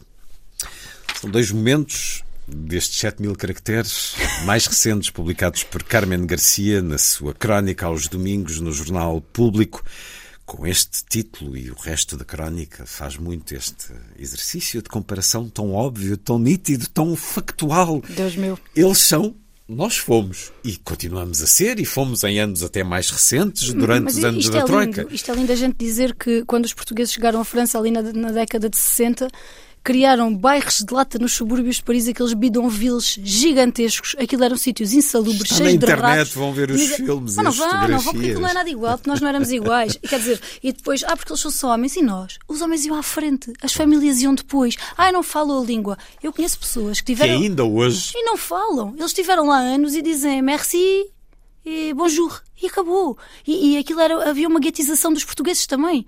Juntavam-se entre eles, festejavam uns com os outros, só falavam português. Faziam exatamente o mesmo tipo de trabalho. Uma vez vi uma. Uma, uma reportagem de, um- uma revista, era uma revista francesa, que as mulheres diziam que os homens portugueses olhavam para elas, porque nós ainda tínhamos a, mulher, não é? Ainda a forma de vestir e tudo isso que, que os assustava. Enquanto que Paris, meu Deus, eram as Pois, não mulheres é? cosmopolitas E- e- por excelência. E meu Deus, os nossos homens ali. Quer dizer, qual é a diferença? O que é que esta comunidade indostânica está a fazer agora que os portugueses não tenham feito exatamente ali na- nas décadas de 60 e 70? É o quê? E, e- mas depois eu digo isto e sou engolida, porque, ai não. Ai não, o quê? E isto faz-me. Eu fico doente. Isto é um problema absolutamente generalizado, eh, um problema social, eh, cultural e político, generalizado no mundo, na Europa e em Portugal, mas tem-se surpreendido como no Alentejo, que durante anos foi comunista, durante décadas, e com uma história eh, afirmada de luta eh, contra o fascismo, e de repente começa a haver eh, um emergir da extrema-direita. Aliás, o mesmo aconteceu na Andaluzia, antes, há mais tempo. De E- e repente pre- tem dificuldade em entender E a sua região. e preparem-se, porque março está aí. Eu falo com as pessoas, eu todos os dias falo com pessoas E Évora, o Alentejo, tem, nós temos um problema grave. O interior todo tem um problema grave que é nós valemos pouco em termos eleitorais. Não vale a pena. Quer dizer, Évora elege três deputados, hum. Beja dois, Porto Alegre Então dois. é a questão do voto de protesto? Não, é, eu acho é que nós valemos pouco. Então as pessoas, as campanhas, preocupam-se muito pouco. Vão lá uma vez, fazem a ronda à região ali num dia e a coisa está despachada. E, e se calhar não, não, não percebem o, o real contexto daquelas regiões. Nós não podemos ignorar que existem problemas. Eu sou totalmente. Nota-se pela crónica, não é? Nós precisamos destas pessoas, precisamos destas pessoas. Mas isso é facto. Até nós precisamos destas pessoas para manter a segurança social, para, por causa do envelhecimento da população, nós precisamos do aumento da taxa de natalidade, nós precisamos deles para tudo. Mas as pessoas não podem sentir, e este é um problema, nós não estamos a conseguir mostrar às pessoas que a chegada destas pessoas é uma vantagem, não é um problema. E há quem se aproveite disso. Eu acho que nós combatemos muito mal o populismo. O populismo tem aquela coisa incrível que é apresentar soluções simples para problemas complexos. E nós não conseguimos desmontar. Nós não desmontamos aquilo, nós gritamos. Há, há uma coisa. Isto é uma coisa muito pouco erudita para dizer aqui, mas o meu pai sempre disse: não, não, não jogues xadrez com um pombo porque quando ele estiver a perder vai-te dar uma patada nas peças, faz cocó no tabuleiro e a bala a voar. E, e eu, eu, sinto sempre isto, quando a gente, nos debates e tudo isso, aquilo acaba tudo a rebolar na lama, não, não se desmontam argumentos. Um, as pessoas têm de sentir esta coisa do, do lucro que estas pessoas deram à segurança social. As pessoas não sabem disto, isto não se chega às pessoas. As pessoas uh, interessa-lhes muito mais, ah, olha lá para isto e vem para aqui roubar trabalho e andam aí a magotes e não sei o quê. As outras partes não chegam às pessoas e a gente tem que fazer com que isto chegue às pessoas. E, e é claro que. E, e, depois é. Eu não queria entrar muito por aqui, mas quer dizer, a política portuguesa transformou-se num ludaçal. E isto às tantas o populismo também só tem de existir, não é? Porque quando a gente todos os dias remeta um escândalo, eh, as pessoas às tantas estão, estão cansadas, estão desacreditadas e, e isto a gente sabe para onde é que pende, não é? Eh, eu não sei o que é que vai acontecer à abstenção. Eu sou uma, uma cidadã comum, sou observadora, vou olhando. Uh, eu, os meus filhos sabem o que é que foi o 25 de Abril, por exemplo, sabem sempre, mas eu devia isso aos meus avós, ao meu avô, especialmente. Eu sou neta de dois revolucionários, sou neta de um, de um republicano espanhol que não era simpático na altura do franquismo ser ser republicana em Espanha, na Andaluzia, não era, não era assim uma posição agradável. E sou neta de outro que ouvia rádio às escondidas debaixo da almofada enquanto a minha avó rezava, ele não ser apanhado nem denunciado, denunciado por ninguém. Eu, eu, o meu pai, uh, o meu pai foi para ultramar, sim, teve 30 meses em Moçambique. Quer dizer, eu, eu devo àquilo que eu sou que os meus filhos saibam o que é o 25 de Abril. Mas também é um facto que cada vez menos, acho eu, as crianças. Quando a liberdade é, é garantida, é garantida e é, é adquirida, isto começa-se a normalizar. Se calhar somos nós que, que não estamos a fazer bem a nossa hum, parte. Mas não é, é só a liberdade, é a solidariedade. É... Eu não sei, eu acho que acho que as coisas não, não tendem. Eu, eu não gosto nada de ser, de ser pessimista, mas acho que as próximas eleições vão, vão ser uma bufetada para muitos de nós. Acho que devemos estar preparados para essa bufetada. Eu cada vez mais falo com pessoas, ah, isso vale mesmo a pena ir votar, isto é... A política é a melhor coisa do mundo, não é? A política é a única forma real de mudar o mundo para melhor e de o transformar. As pessoas estão cansadas, a vida está muito cara, as pessoas têm dificuldades. Pá, isto é o caldo perfeito. Eu acho mesmo que isto não vai correr bem. Mas pronto, pode ser que, pode ser que não. Há uns meses, numa conversa com um utente de 97 anos, queixava-me de que o tempo passava demasiado depressa, de uma forma quase incontrolável e que me sentia uma espécie de eterno Sísifo, monte acima, monte abaixo, com a agravante de não conseguir perceber sequer qual era a minha missão. Ele riu-se e disse que eu estava enganada. Não é o tempo que passa demasiado depressa, são as pessoas que, à medida que envelhecem, começam a adubar o medo. E depois perguntou-me se queria o conselho de um velho muito velho. Quando respondi que sim, ele disse-me: Não é contra o tempo que tem de lutar, é contra o medo. Só quem tem medo é que nunca tem tempo. Este utente, a quem eu, na brincadeira, costumo chamar o filósofo, não sabe ler nem escrever, mas sabe mais do que quase todas as pessoas que conheço. Não quer saber de política, que abomina, porque sabem lá esses homens o que é ter uma coluna da exploração espacial, que acha uma aberração, ou da literatura que lhe é imperceptível, ainda que às vezes me peça para lhe ler poemas de Miguel Torga mas sabe sempre quando o tempo vai mudar. O que dizer quando alguém está triste e, mesmo sem querer, acabou por tornar-se numa espécie de padre ateu, a quem toda a gente se confessa e com quem todos se aconselham?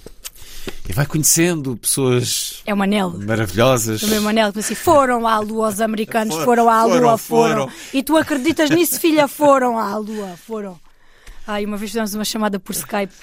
E ele lá, ah, ah, dizia-me, ah, ah, agora estás-me a dizer que essa, cara, a minha irmã, estás-me a dizer que essa está em Itália a falar com o jeito aqui. Opa! Pensas que o velho é maluco? Dizia-me, ele dizia, oh, Manel, está.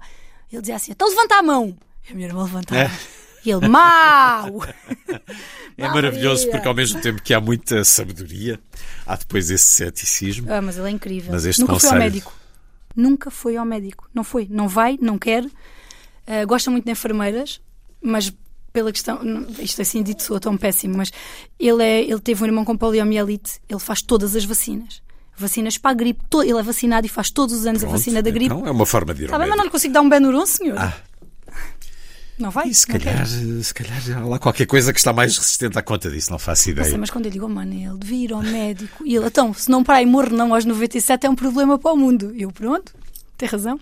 É um dos muitos velhos que conheceu e com quem trabalhou. No livro A Última Solidão, estão esses eh, 12, e estão muitas reflexões absolutamente eh, essenciais de quem tem uma prática muito cotidiana sobre eh, como lidar com eles, e isso é tão estranho como é que ainda não se tornou um desígnio nacional num país com os índices demográficos que temos, com essa garantia de que vamos, quem tiver essa sorte, vamos todos chegar a velhos e vamos precisar de condições.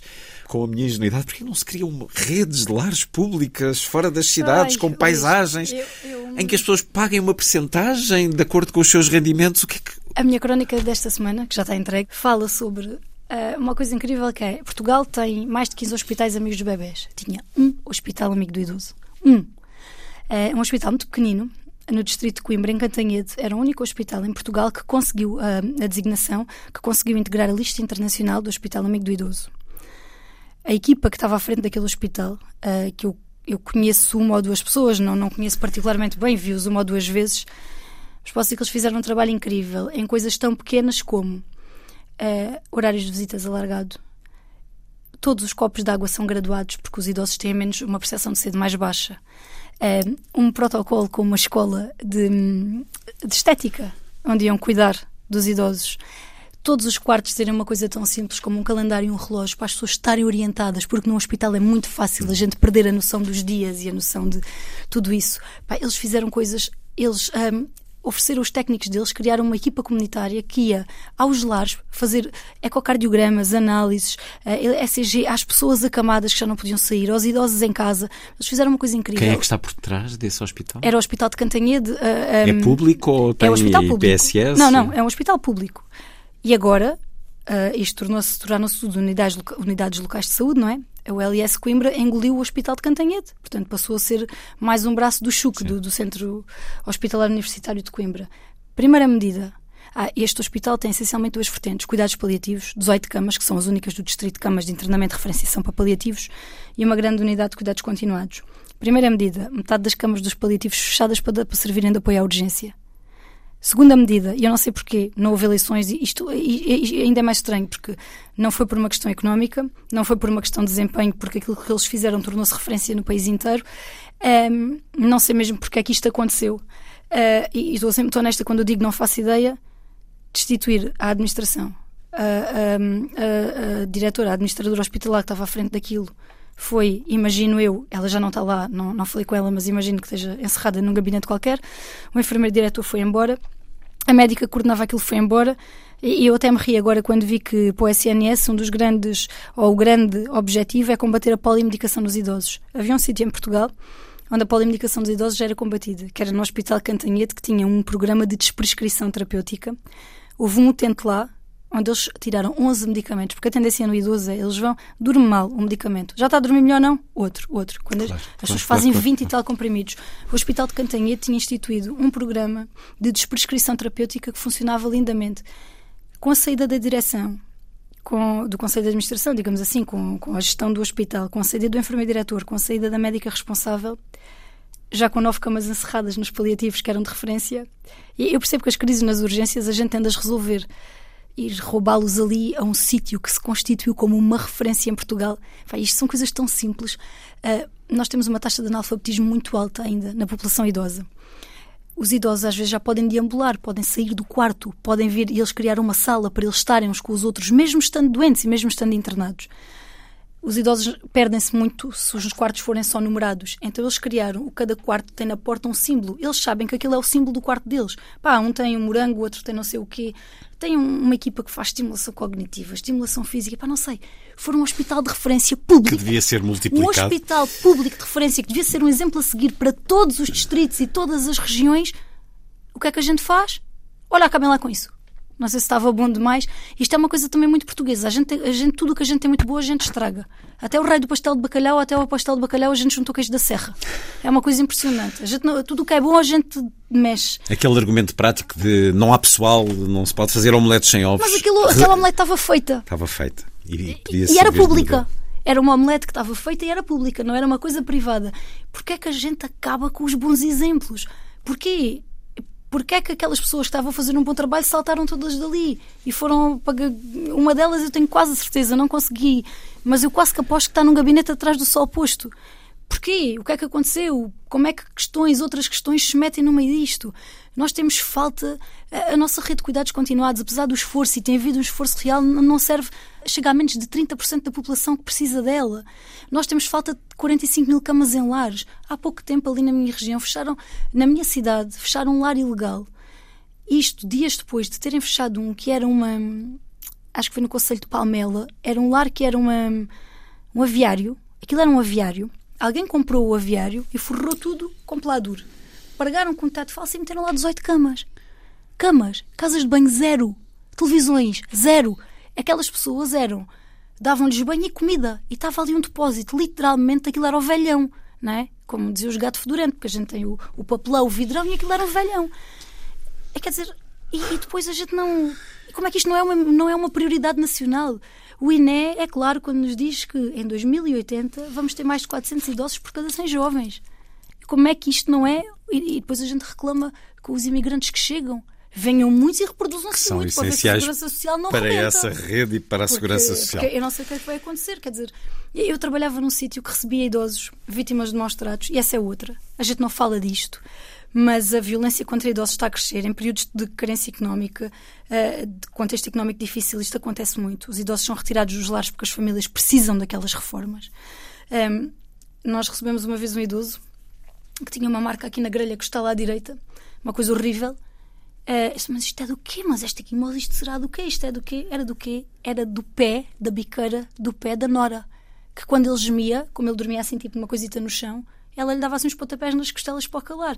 Isto existe, isto é real. Nós recebemos uma senhora, uma vez eu falei disso numa crónica, que durante mais de 20 anos, depois de ter um AVC, ficar em cadeira de rodas, foi violada dentro de casa pelo próprio filho. Foi abusada sexualmente pelo próprio filho. Estas coisas estão aí. É, em 2001, creio eu, o PS fez uma proposta de lei para se criar à semelhança do que existe para os jovens da CPCJ, uma comissão de idosos. Foi chumbada no Parlamento porque considerou-se que já existiam mecanismos suficientes de apoio. O CDS, há uns anos, fez uma proposta para criminalizar o abandono de idosos em contexto hospitalar. Foi chumbada. Abandono... Eu, eu gosto muito de animais, que isto fique claro, e eu acho lindamente que nós criminalizamos o maltrato a animais. Mas eu consigo denunciar alguém que amarre um cão com uma trela, com uma corrente curta e que o cão não tenha liberdade. Eu entro num lar, tenho um idoso com 90 anos, demente, preso a uma cadeira de rodas, com os braços amarrados, e ah, é para bem dele. Isto no Reino Unido é crime com uma moldura penal associada, na Suécia é crime, na Alemanha é crime, em Portugal é uma prática recorrente. E a gente todos, sim senhor, está tudo bem. E eu digo sempre a mesma coisa, não permitem que imobilizem os vossos idosos desta forma. Há formas dignas de conter as pessoas. Esta não é uma delas. Este assunto para mim, eu estava aqui a falar dos olhos porque isto é uma, a forma como nós tratamos os idosos em Portugal é um horror, é uma violência. E não não fazer desta questão uma prioridade, é pá, isto adoece-me, não consigo. E, e, mesmo assim, atenção, que a Ministra da Segurança Social, Ana Mendes Godinho, fez algumas coisas importantes uh, nesta área. O regulamento, um, a lei que regula uh, os lares, foi revista agora em novembro. Uh, infelizmente não foi tão revista como a gente gostaria, que não se mexeram nos rácios de pessoal, mas houve muita coisa que, que melhorou. Vamos ver se as instituições cumprem. Mas a sensação que eu tenho é que ela não teve a dormir. Fizeram-se algumas coisas, mas é muito aquém do que a gente precisa. E, e faz-me imensa confusão, porque Portugal é um país de velhos que insiste em não ser um país para velhos. Isto é... Vamos pôr isto como prioridade nacional, vamos ouvir quem sabe e vamos esperar que a instabilidade política que se antecipa para muitos anos não prejudique ainda mais aquilo que precisa urgentemente de cuidados, atenção. Este projeto Alice de capacitação pela inteligência artificial de idosos e de cuidadores Quer-nos falar um pouco do que está a fazer, Carmen Garcia? Foi um desafio que me foi proposto no início de 2023 pela, pela Dexis, que é uma empresa portuguesa de tecnologia, que estavam a desenvolver um, que trabalham, uh, estavam a começar a trabalhar mais na área da saúde e, e estavam a desenvolver um, um projeto que, cujo objetivo era pôr a inteligência artificial ao serviço, ao, uh, da melhoria dos cuidados dos mais velhos. Perguntaram-me se eu queria entrar para coordenar a parte não tecnológica do, do processo, não é? porque eu não sou engenheira, não, os grandes génios da IA estão lá estão lá ao pé de mim, mas há sempre aquela distância de segurança, não é? Que é uma distância de segurança quase de linguagem, porque eles não percebem, eu não os percebo, mas somos todos amigos e damos-nos bem. Um, e contribuem mas, uns para os outros. Mas o, o, Alice faz, o Alice é um acrónimo de Aging Longer Intelligent Care Environment. Aquilo faz uma coisa incrível que é há um idoso que vive sozinho. É, eu dou sempre o exemplo do Alandroal porque é o nosso conselho com, onde existe maior, maior dispersão geográfica dos idosos, onde eles vivem mais isolados. Há um idoso no Alandroal que vive sozinho lá no monte. Nós conseguimos tê-lo monitorizado com sensores que ele pode usar sempre, uns que são um relógio, outros que são uma coisinha que se cola no peito, outros que são, outros se ele ainda tiver melhor, até mesmo que é só diabético, hum. conseguimos só deixar lá o nosso glicómetro e os dados passam para nós Uh, nós sabemos sempre o que é que está a acontecer e o Alice, através da inteligência artificial, ele vai conhecendo as pessoas. É? Uma pessoa que todos os dias avalia a glicémia, o Alice vai sabendo qual é o padrão habitual daquela pessoa. Há uma fuga ao padrão, o Alice detecta e diz: atenção, que esta pessoa hoje não está como o habitual, percebe, é um volume muito alto. Avisa imediatamente o cuidador, há sempre um cuidador referenciado e havia uma mensagem a dizer: atenção, que hoje o senhor José Maria, que mora num sítio tal, tal, tem uma glicémia muito acima do habitual ou muito abaixo do habitual, mantenha vigilância. Se for uma coisa mesmo muito aberrante, imaginando, um senhor está lá a cavar a sua horta e de repente o coração dispara e começa a bater a 180 o cuidador que está referenciado, que pode estar longe, não interessa, porque recebe a mensagem no telemóvel, avisa e vai... recebe uma mensagem a dizer: atenção, que o senhor António uh, apresenta um. E tem uma geolocalização. Uma cardíaca. É, nós sabemos onde Portanto, é que eles estão. Pode ir imediatamente há... um veículo de emergência ter uh, Nós não podemos ativar diretamente o 112, Sim. mas a família pode. Nós ah, podemos avisar. Hum. E, e, há muita coisa. E este, o Alice é muito bom porquê? Porque bem utilizado, quando for ele, nós acabamos agora a fase de teste onde temos mil idosos do Alentejo Central a utilizar. Nós estimamos que quando houver 50 mil pessoas a utilizar o Alice, haja uma poupança acima de 100 milhões de euros para o SNS. Porquê? Porque a gente começou a conseguir resolver muitas coisas no local. Uh, Portanto, não há uma Alice, sobrecarga do, do lugar hospitalar. Nós estamos a, a, usar isto muito em lares. Os lares, tira da cabeça quem acha que os lares têm enfermagem 24 horas por dia. Não existe. Imagina, um senhor sente-se mal às 3 da manhã. A auxiliar vai lá com os sensores que nós deixamos, vê uma tensão, vê a saturação de oxigênio. O Alice, que conhece aquela pessoa, combina aquilo tudo e diz o que deve, sugerimos que faça isto. E às vezes são coisas tão simples como um, colocar a pessoa e levar-lhe as pernas, porque é uma hipotensão. Uh, deita a pessoa e eleva-lhe as pernas e a tensão corrige. Ou uma hipoglicémia, o Alice avisa, uh, administra à pessoa uma colher de sopa de mel. Daqui a 15 minutos vamos pedir outra avaliação. E elas administram a hipoglicémia reverte. O Alice depois percebe que está tudo bem e diz: Pronto, se a próxima refeição desta pessoa demorar mais do que uma hora, agora deve dar-lhe uma torrada e um copo de leite. Isso Sim. é o Alice Inteligência Artificial a é. falar, não é uma pessoa não a é. dar indicação num posto de comando. Não há pessoa. É a inteligência artificial é a, inteligência a coordenar artificial. tudo isso. É a inteligência artificial que, quando bem utilizada, é uma ferramenta incrível. Nós temos que perder o medo da inteligência artificial porque hum, a inteligência artificial não vai substituir o cuidado humano, mas a inteligência artificial pode ser uma ferramenta importante de apoio nestes casos. Nós não conseguimos de outra forma. Nós não temos pessoas. Não há gente para fazer isto. A população idosa é demasiado. Não há rácio que, que nos permita fazer isto. E o Alice faz isto para uma combinação infindável de, de doenças e, e, tem muitos vídeos, por exemplo, de pessoas que vivem com um cuidador. Aquilo é uma aplicação muito fácil de utilizar. Tem vídeos que ensinam como é que se dá a comida por sonda, o que é que se faz quando a pessoa fica inconsciente. Pequenos vídeos curtos que explicam tudo. E a inteligência artificial depois tem outra vantagem. Eu não quero ser muito exaustiva, mas, mas por exemplo, uh, o Luís está lá na sua casa e o Luís até é hipertenso. Entretanto, acontece-lhe qualquer coisa, vai ao hospital e o cardiologista muda-lhe a medicação. O Luís assinala no Alice: olha, mudei a medicação. E o Alice, daqui a duas semanas, diz-lhe: olha, Luís, isto é tudo muito bonito, mas essa medicação não está a resultar. Vá lá outra vez falar com o cardiologista que isto assim não está a funcionar. Ou o Alice é capaz de dizer: vai vendo o padrão da pessoa e manda uma mensagem a dizer: atenção, que há 15 dias, desde há 15 dias, que a, a glicemia em jejum desta pessoa tem vindo a subir. Vejam lá e o que é que a se razão. passa. Hum. Tentem lá perceber se está a fazer a medicação, se houve incumprimento na dieta. É uma ótima ferramenta. E eu estou muito orgulhosa de fazer parte disto. Eu acho que isto é uma coisa que. estamos no início de algo que nem Sim. conseguimos imaginar eu acho que isto tem potencial até onde chegará. Para mudar, o... isto não substitui a presença humana nunca. Certo mas isto tem potencial para melhorar muito a qualidade dos cuidados prestados aos idosos. Eu gostava muito que alguém dos Ministérios da Saúde, pois é este problema. Nós devemos ser o único país onde os lares só têm uma alçada, que é o Ministério da Segurança Social. A saúde não entra ali. O Ministério da Saúde não tem nada a ver com os lares. Só cada vez nós vivemos mais, mais anos, tomamos mais medicação. E o que é que acontece? Cada vez mais os lares são pequenas unidades de saúde. Só que o Ministério da Saúde não tem nada a ver com aquilo. O que é que acontece? Os lares têm utentes a precisar de cuidados de saúde que, por e simplesmente, não lhes são prestados, porque os lares são estruturas residenciais, não são hospitais. E as pessoas ficam ali num limbo. E eu acho que uma ferramenta como o Alice, para quem vive sozinho, para pessoas. Nós no Alentejo temos muito, os filhos vivem em Lisboa, os pais estão lá. O Alice é uma segurança para todos. Os filhos estão em Lisboa e sabem se acontecer alguma coisa aos pais. E, e, e sabem que as. Temos tantos nesse, nessa situação. Que bom esse projeto, que bom falar-nos disso também e sabermos que existe. Carmen Garcia, autora de A Última Solidão e Tudo o que Ouço é Coração, crónicas reunidas em livro e continuam a chegar-nos semanalmente no Jornal Público de domingo. Escritora de vários livros já, é uma leitora desde sempre.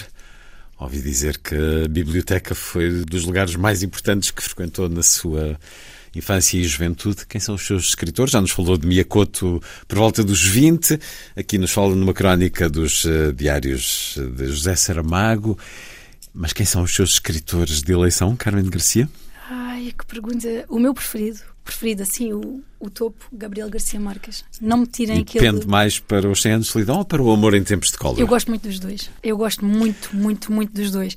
Eu acho que Centros de Solidão é capaz de ser a grande obra-prima.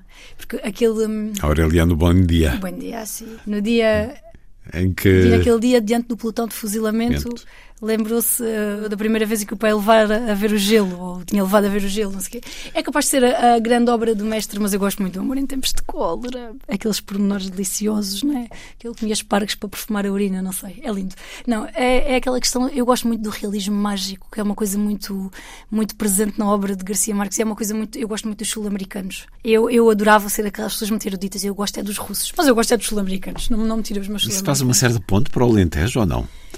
Não sei. Uh, o Alentejo é, é uma é região ainda cheia de crenças e superstições crenças, e mesinhas. E fantasias. Sim, sim, sim. E... sim eu, eu vivi muito isso, né? E quando a gente convive com os mais velhos, isso está sempre muito presente, essas coisas, aquelas, aquelas mesinhas, aquela.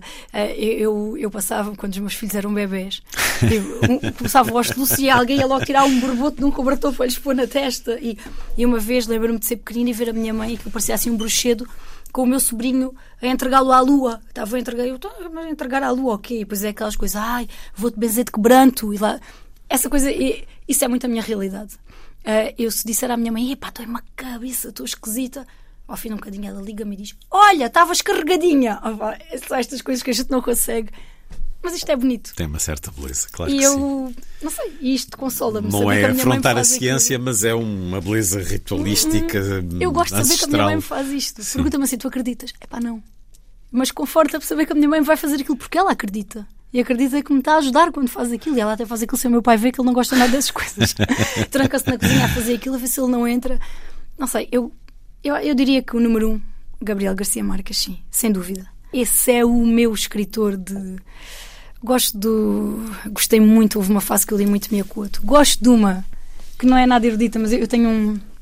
Eu tenho um fetiche com a história de Inglaterra ali na altura do, Ah, Filipa da Guerra das Rosas, tal e qual. Eu adoro. Eu sei que há muito aquele amor ao período Tudor. A Inglaterra é aquele período muito romantizado. Eu gosto do período um bocadinho antes, da Guerra É a dos York contra paixão pelas Lancaster. biografias e essas coisas, aquelas Pronto. rainhas todas com vidas fabulosas. Eu, Filipa Gregory, levo tudo à frente.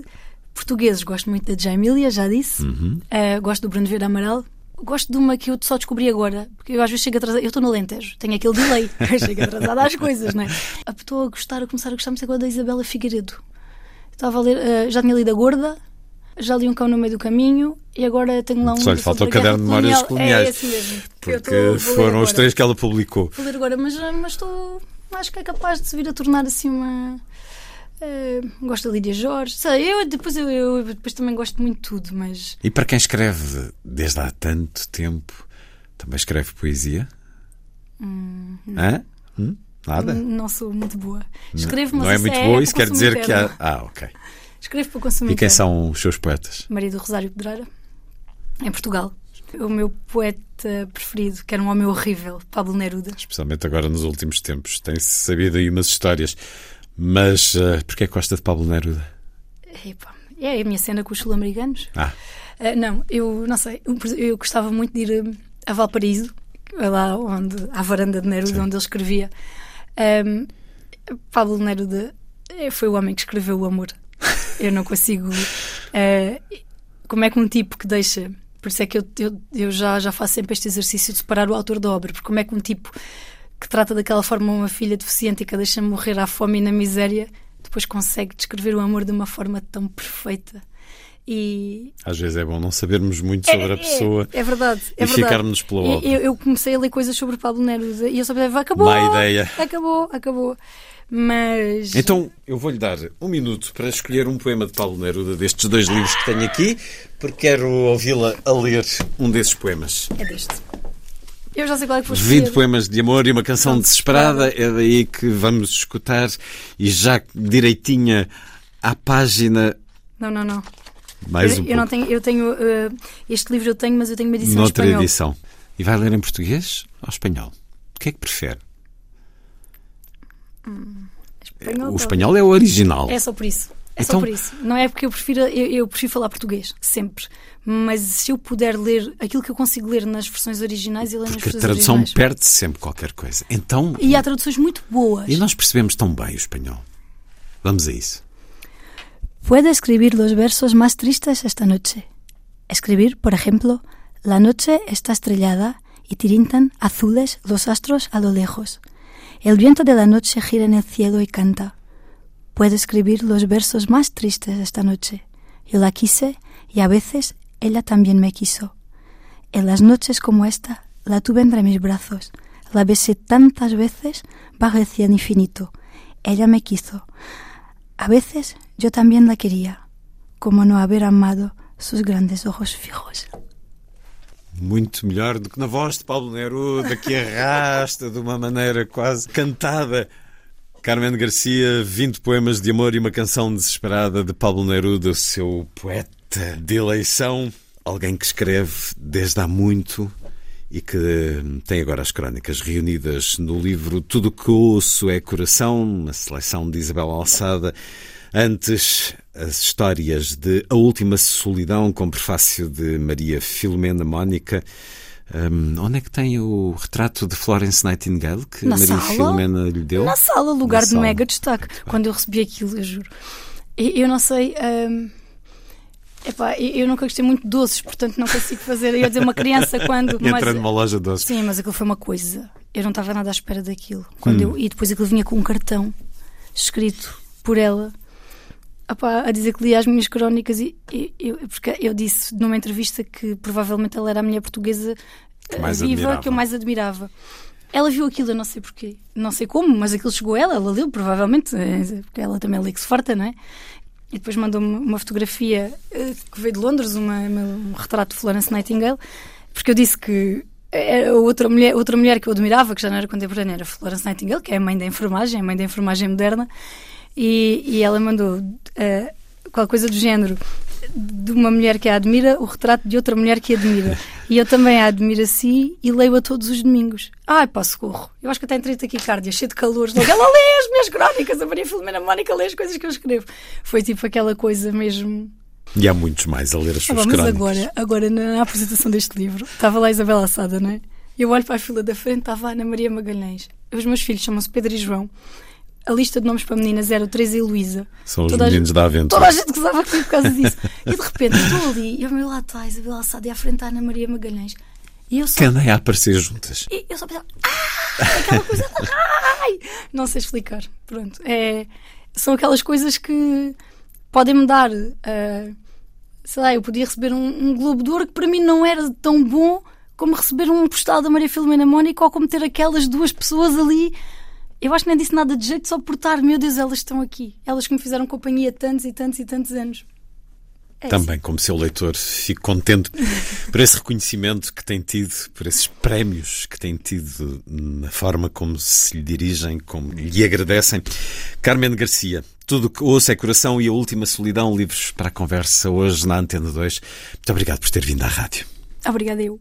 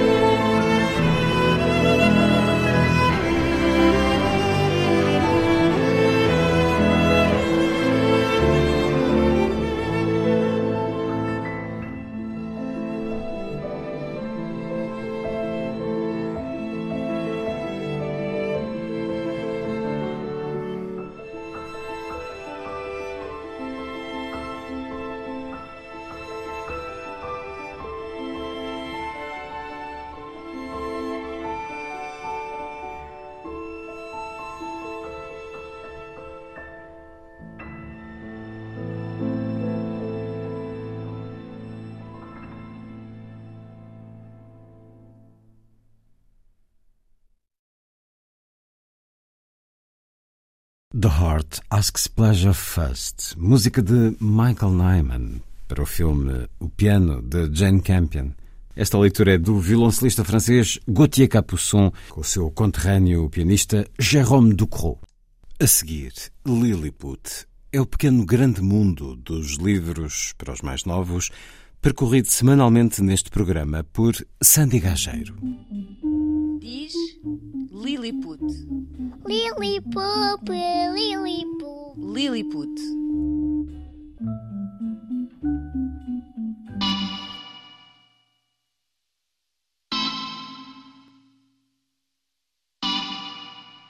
Esta semana, Lilliput traz um levantamento feito pela BBC sobre os melhores livros infantis de sempre. Entrevistou a 177 especialistas de 56 países para os encontrar. E o que revelou este trabalho é um mundo com muita variedade. São obras que podem ser apreciadas ao longo da vida. A Estação Pública Britânica considerou este o momento certo por causa da discussão recente sobre como estes livros são muito desvalorizados em comparação com a literatura adulta. Numa entrevista realizada o ano passado no programa Today da BBC 4, o escritor Frank Cottrell Boyce lamentou a falta de discussão em torno de livros infantis. Afirmou que não há discussão crítica necessária, uma visão apoiada também pela célebre autora de O Grufalão, Julia Donaldson. Vamos a alguns títulos da lista: Onde Vivem os Monstros, de Maurice Sendak, editado em Portugal pela Calandraca, O Príncipezinho, de Antoine de Saint-Exupéry, editado por várias chancelas em Portugal. Matilda, de Roald Dahl e Quentin Blake, editado pela Oficina do Livro, O Menino Nicolau, de Sampé e Goscinny, editado pela Dom Quixote. Continua e continua. Se tiverem curiosidade, podem consultar a lista completa na página de internet da BBC. Não se vão desiludir.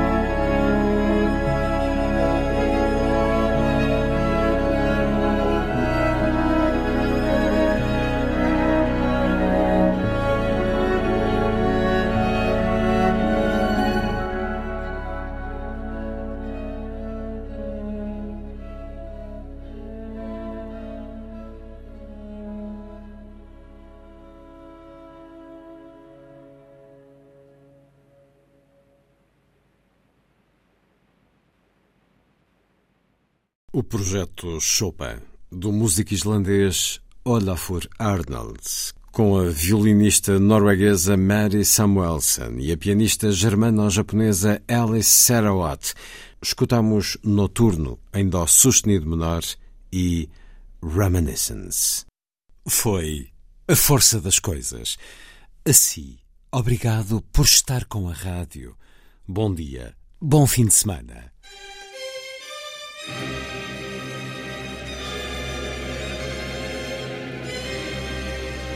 A força das coisas.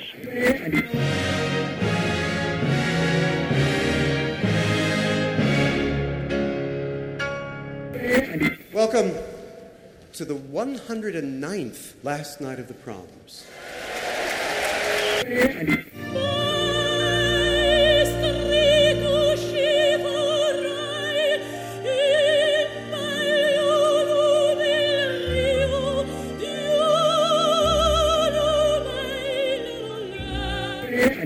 Com certeza. Bach, Mahler, Shostakovich.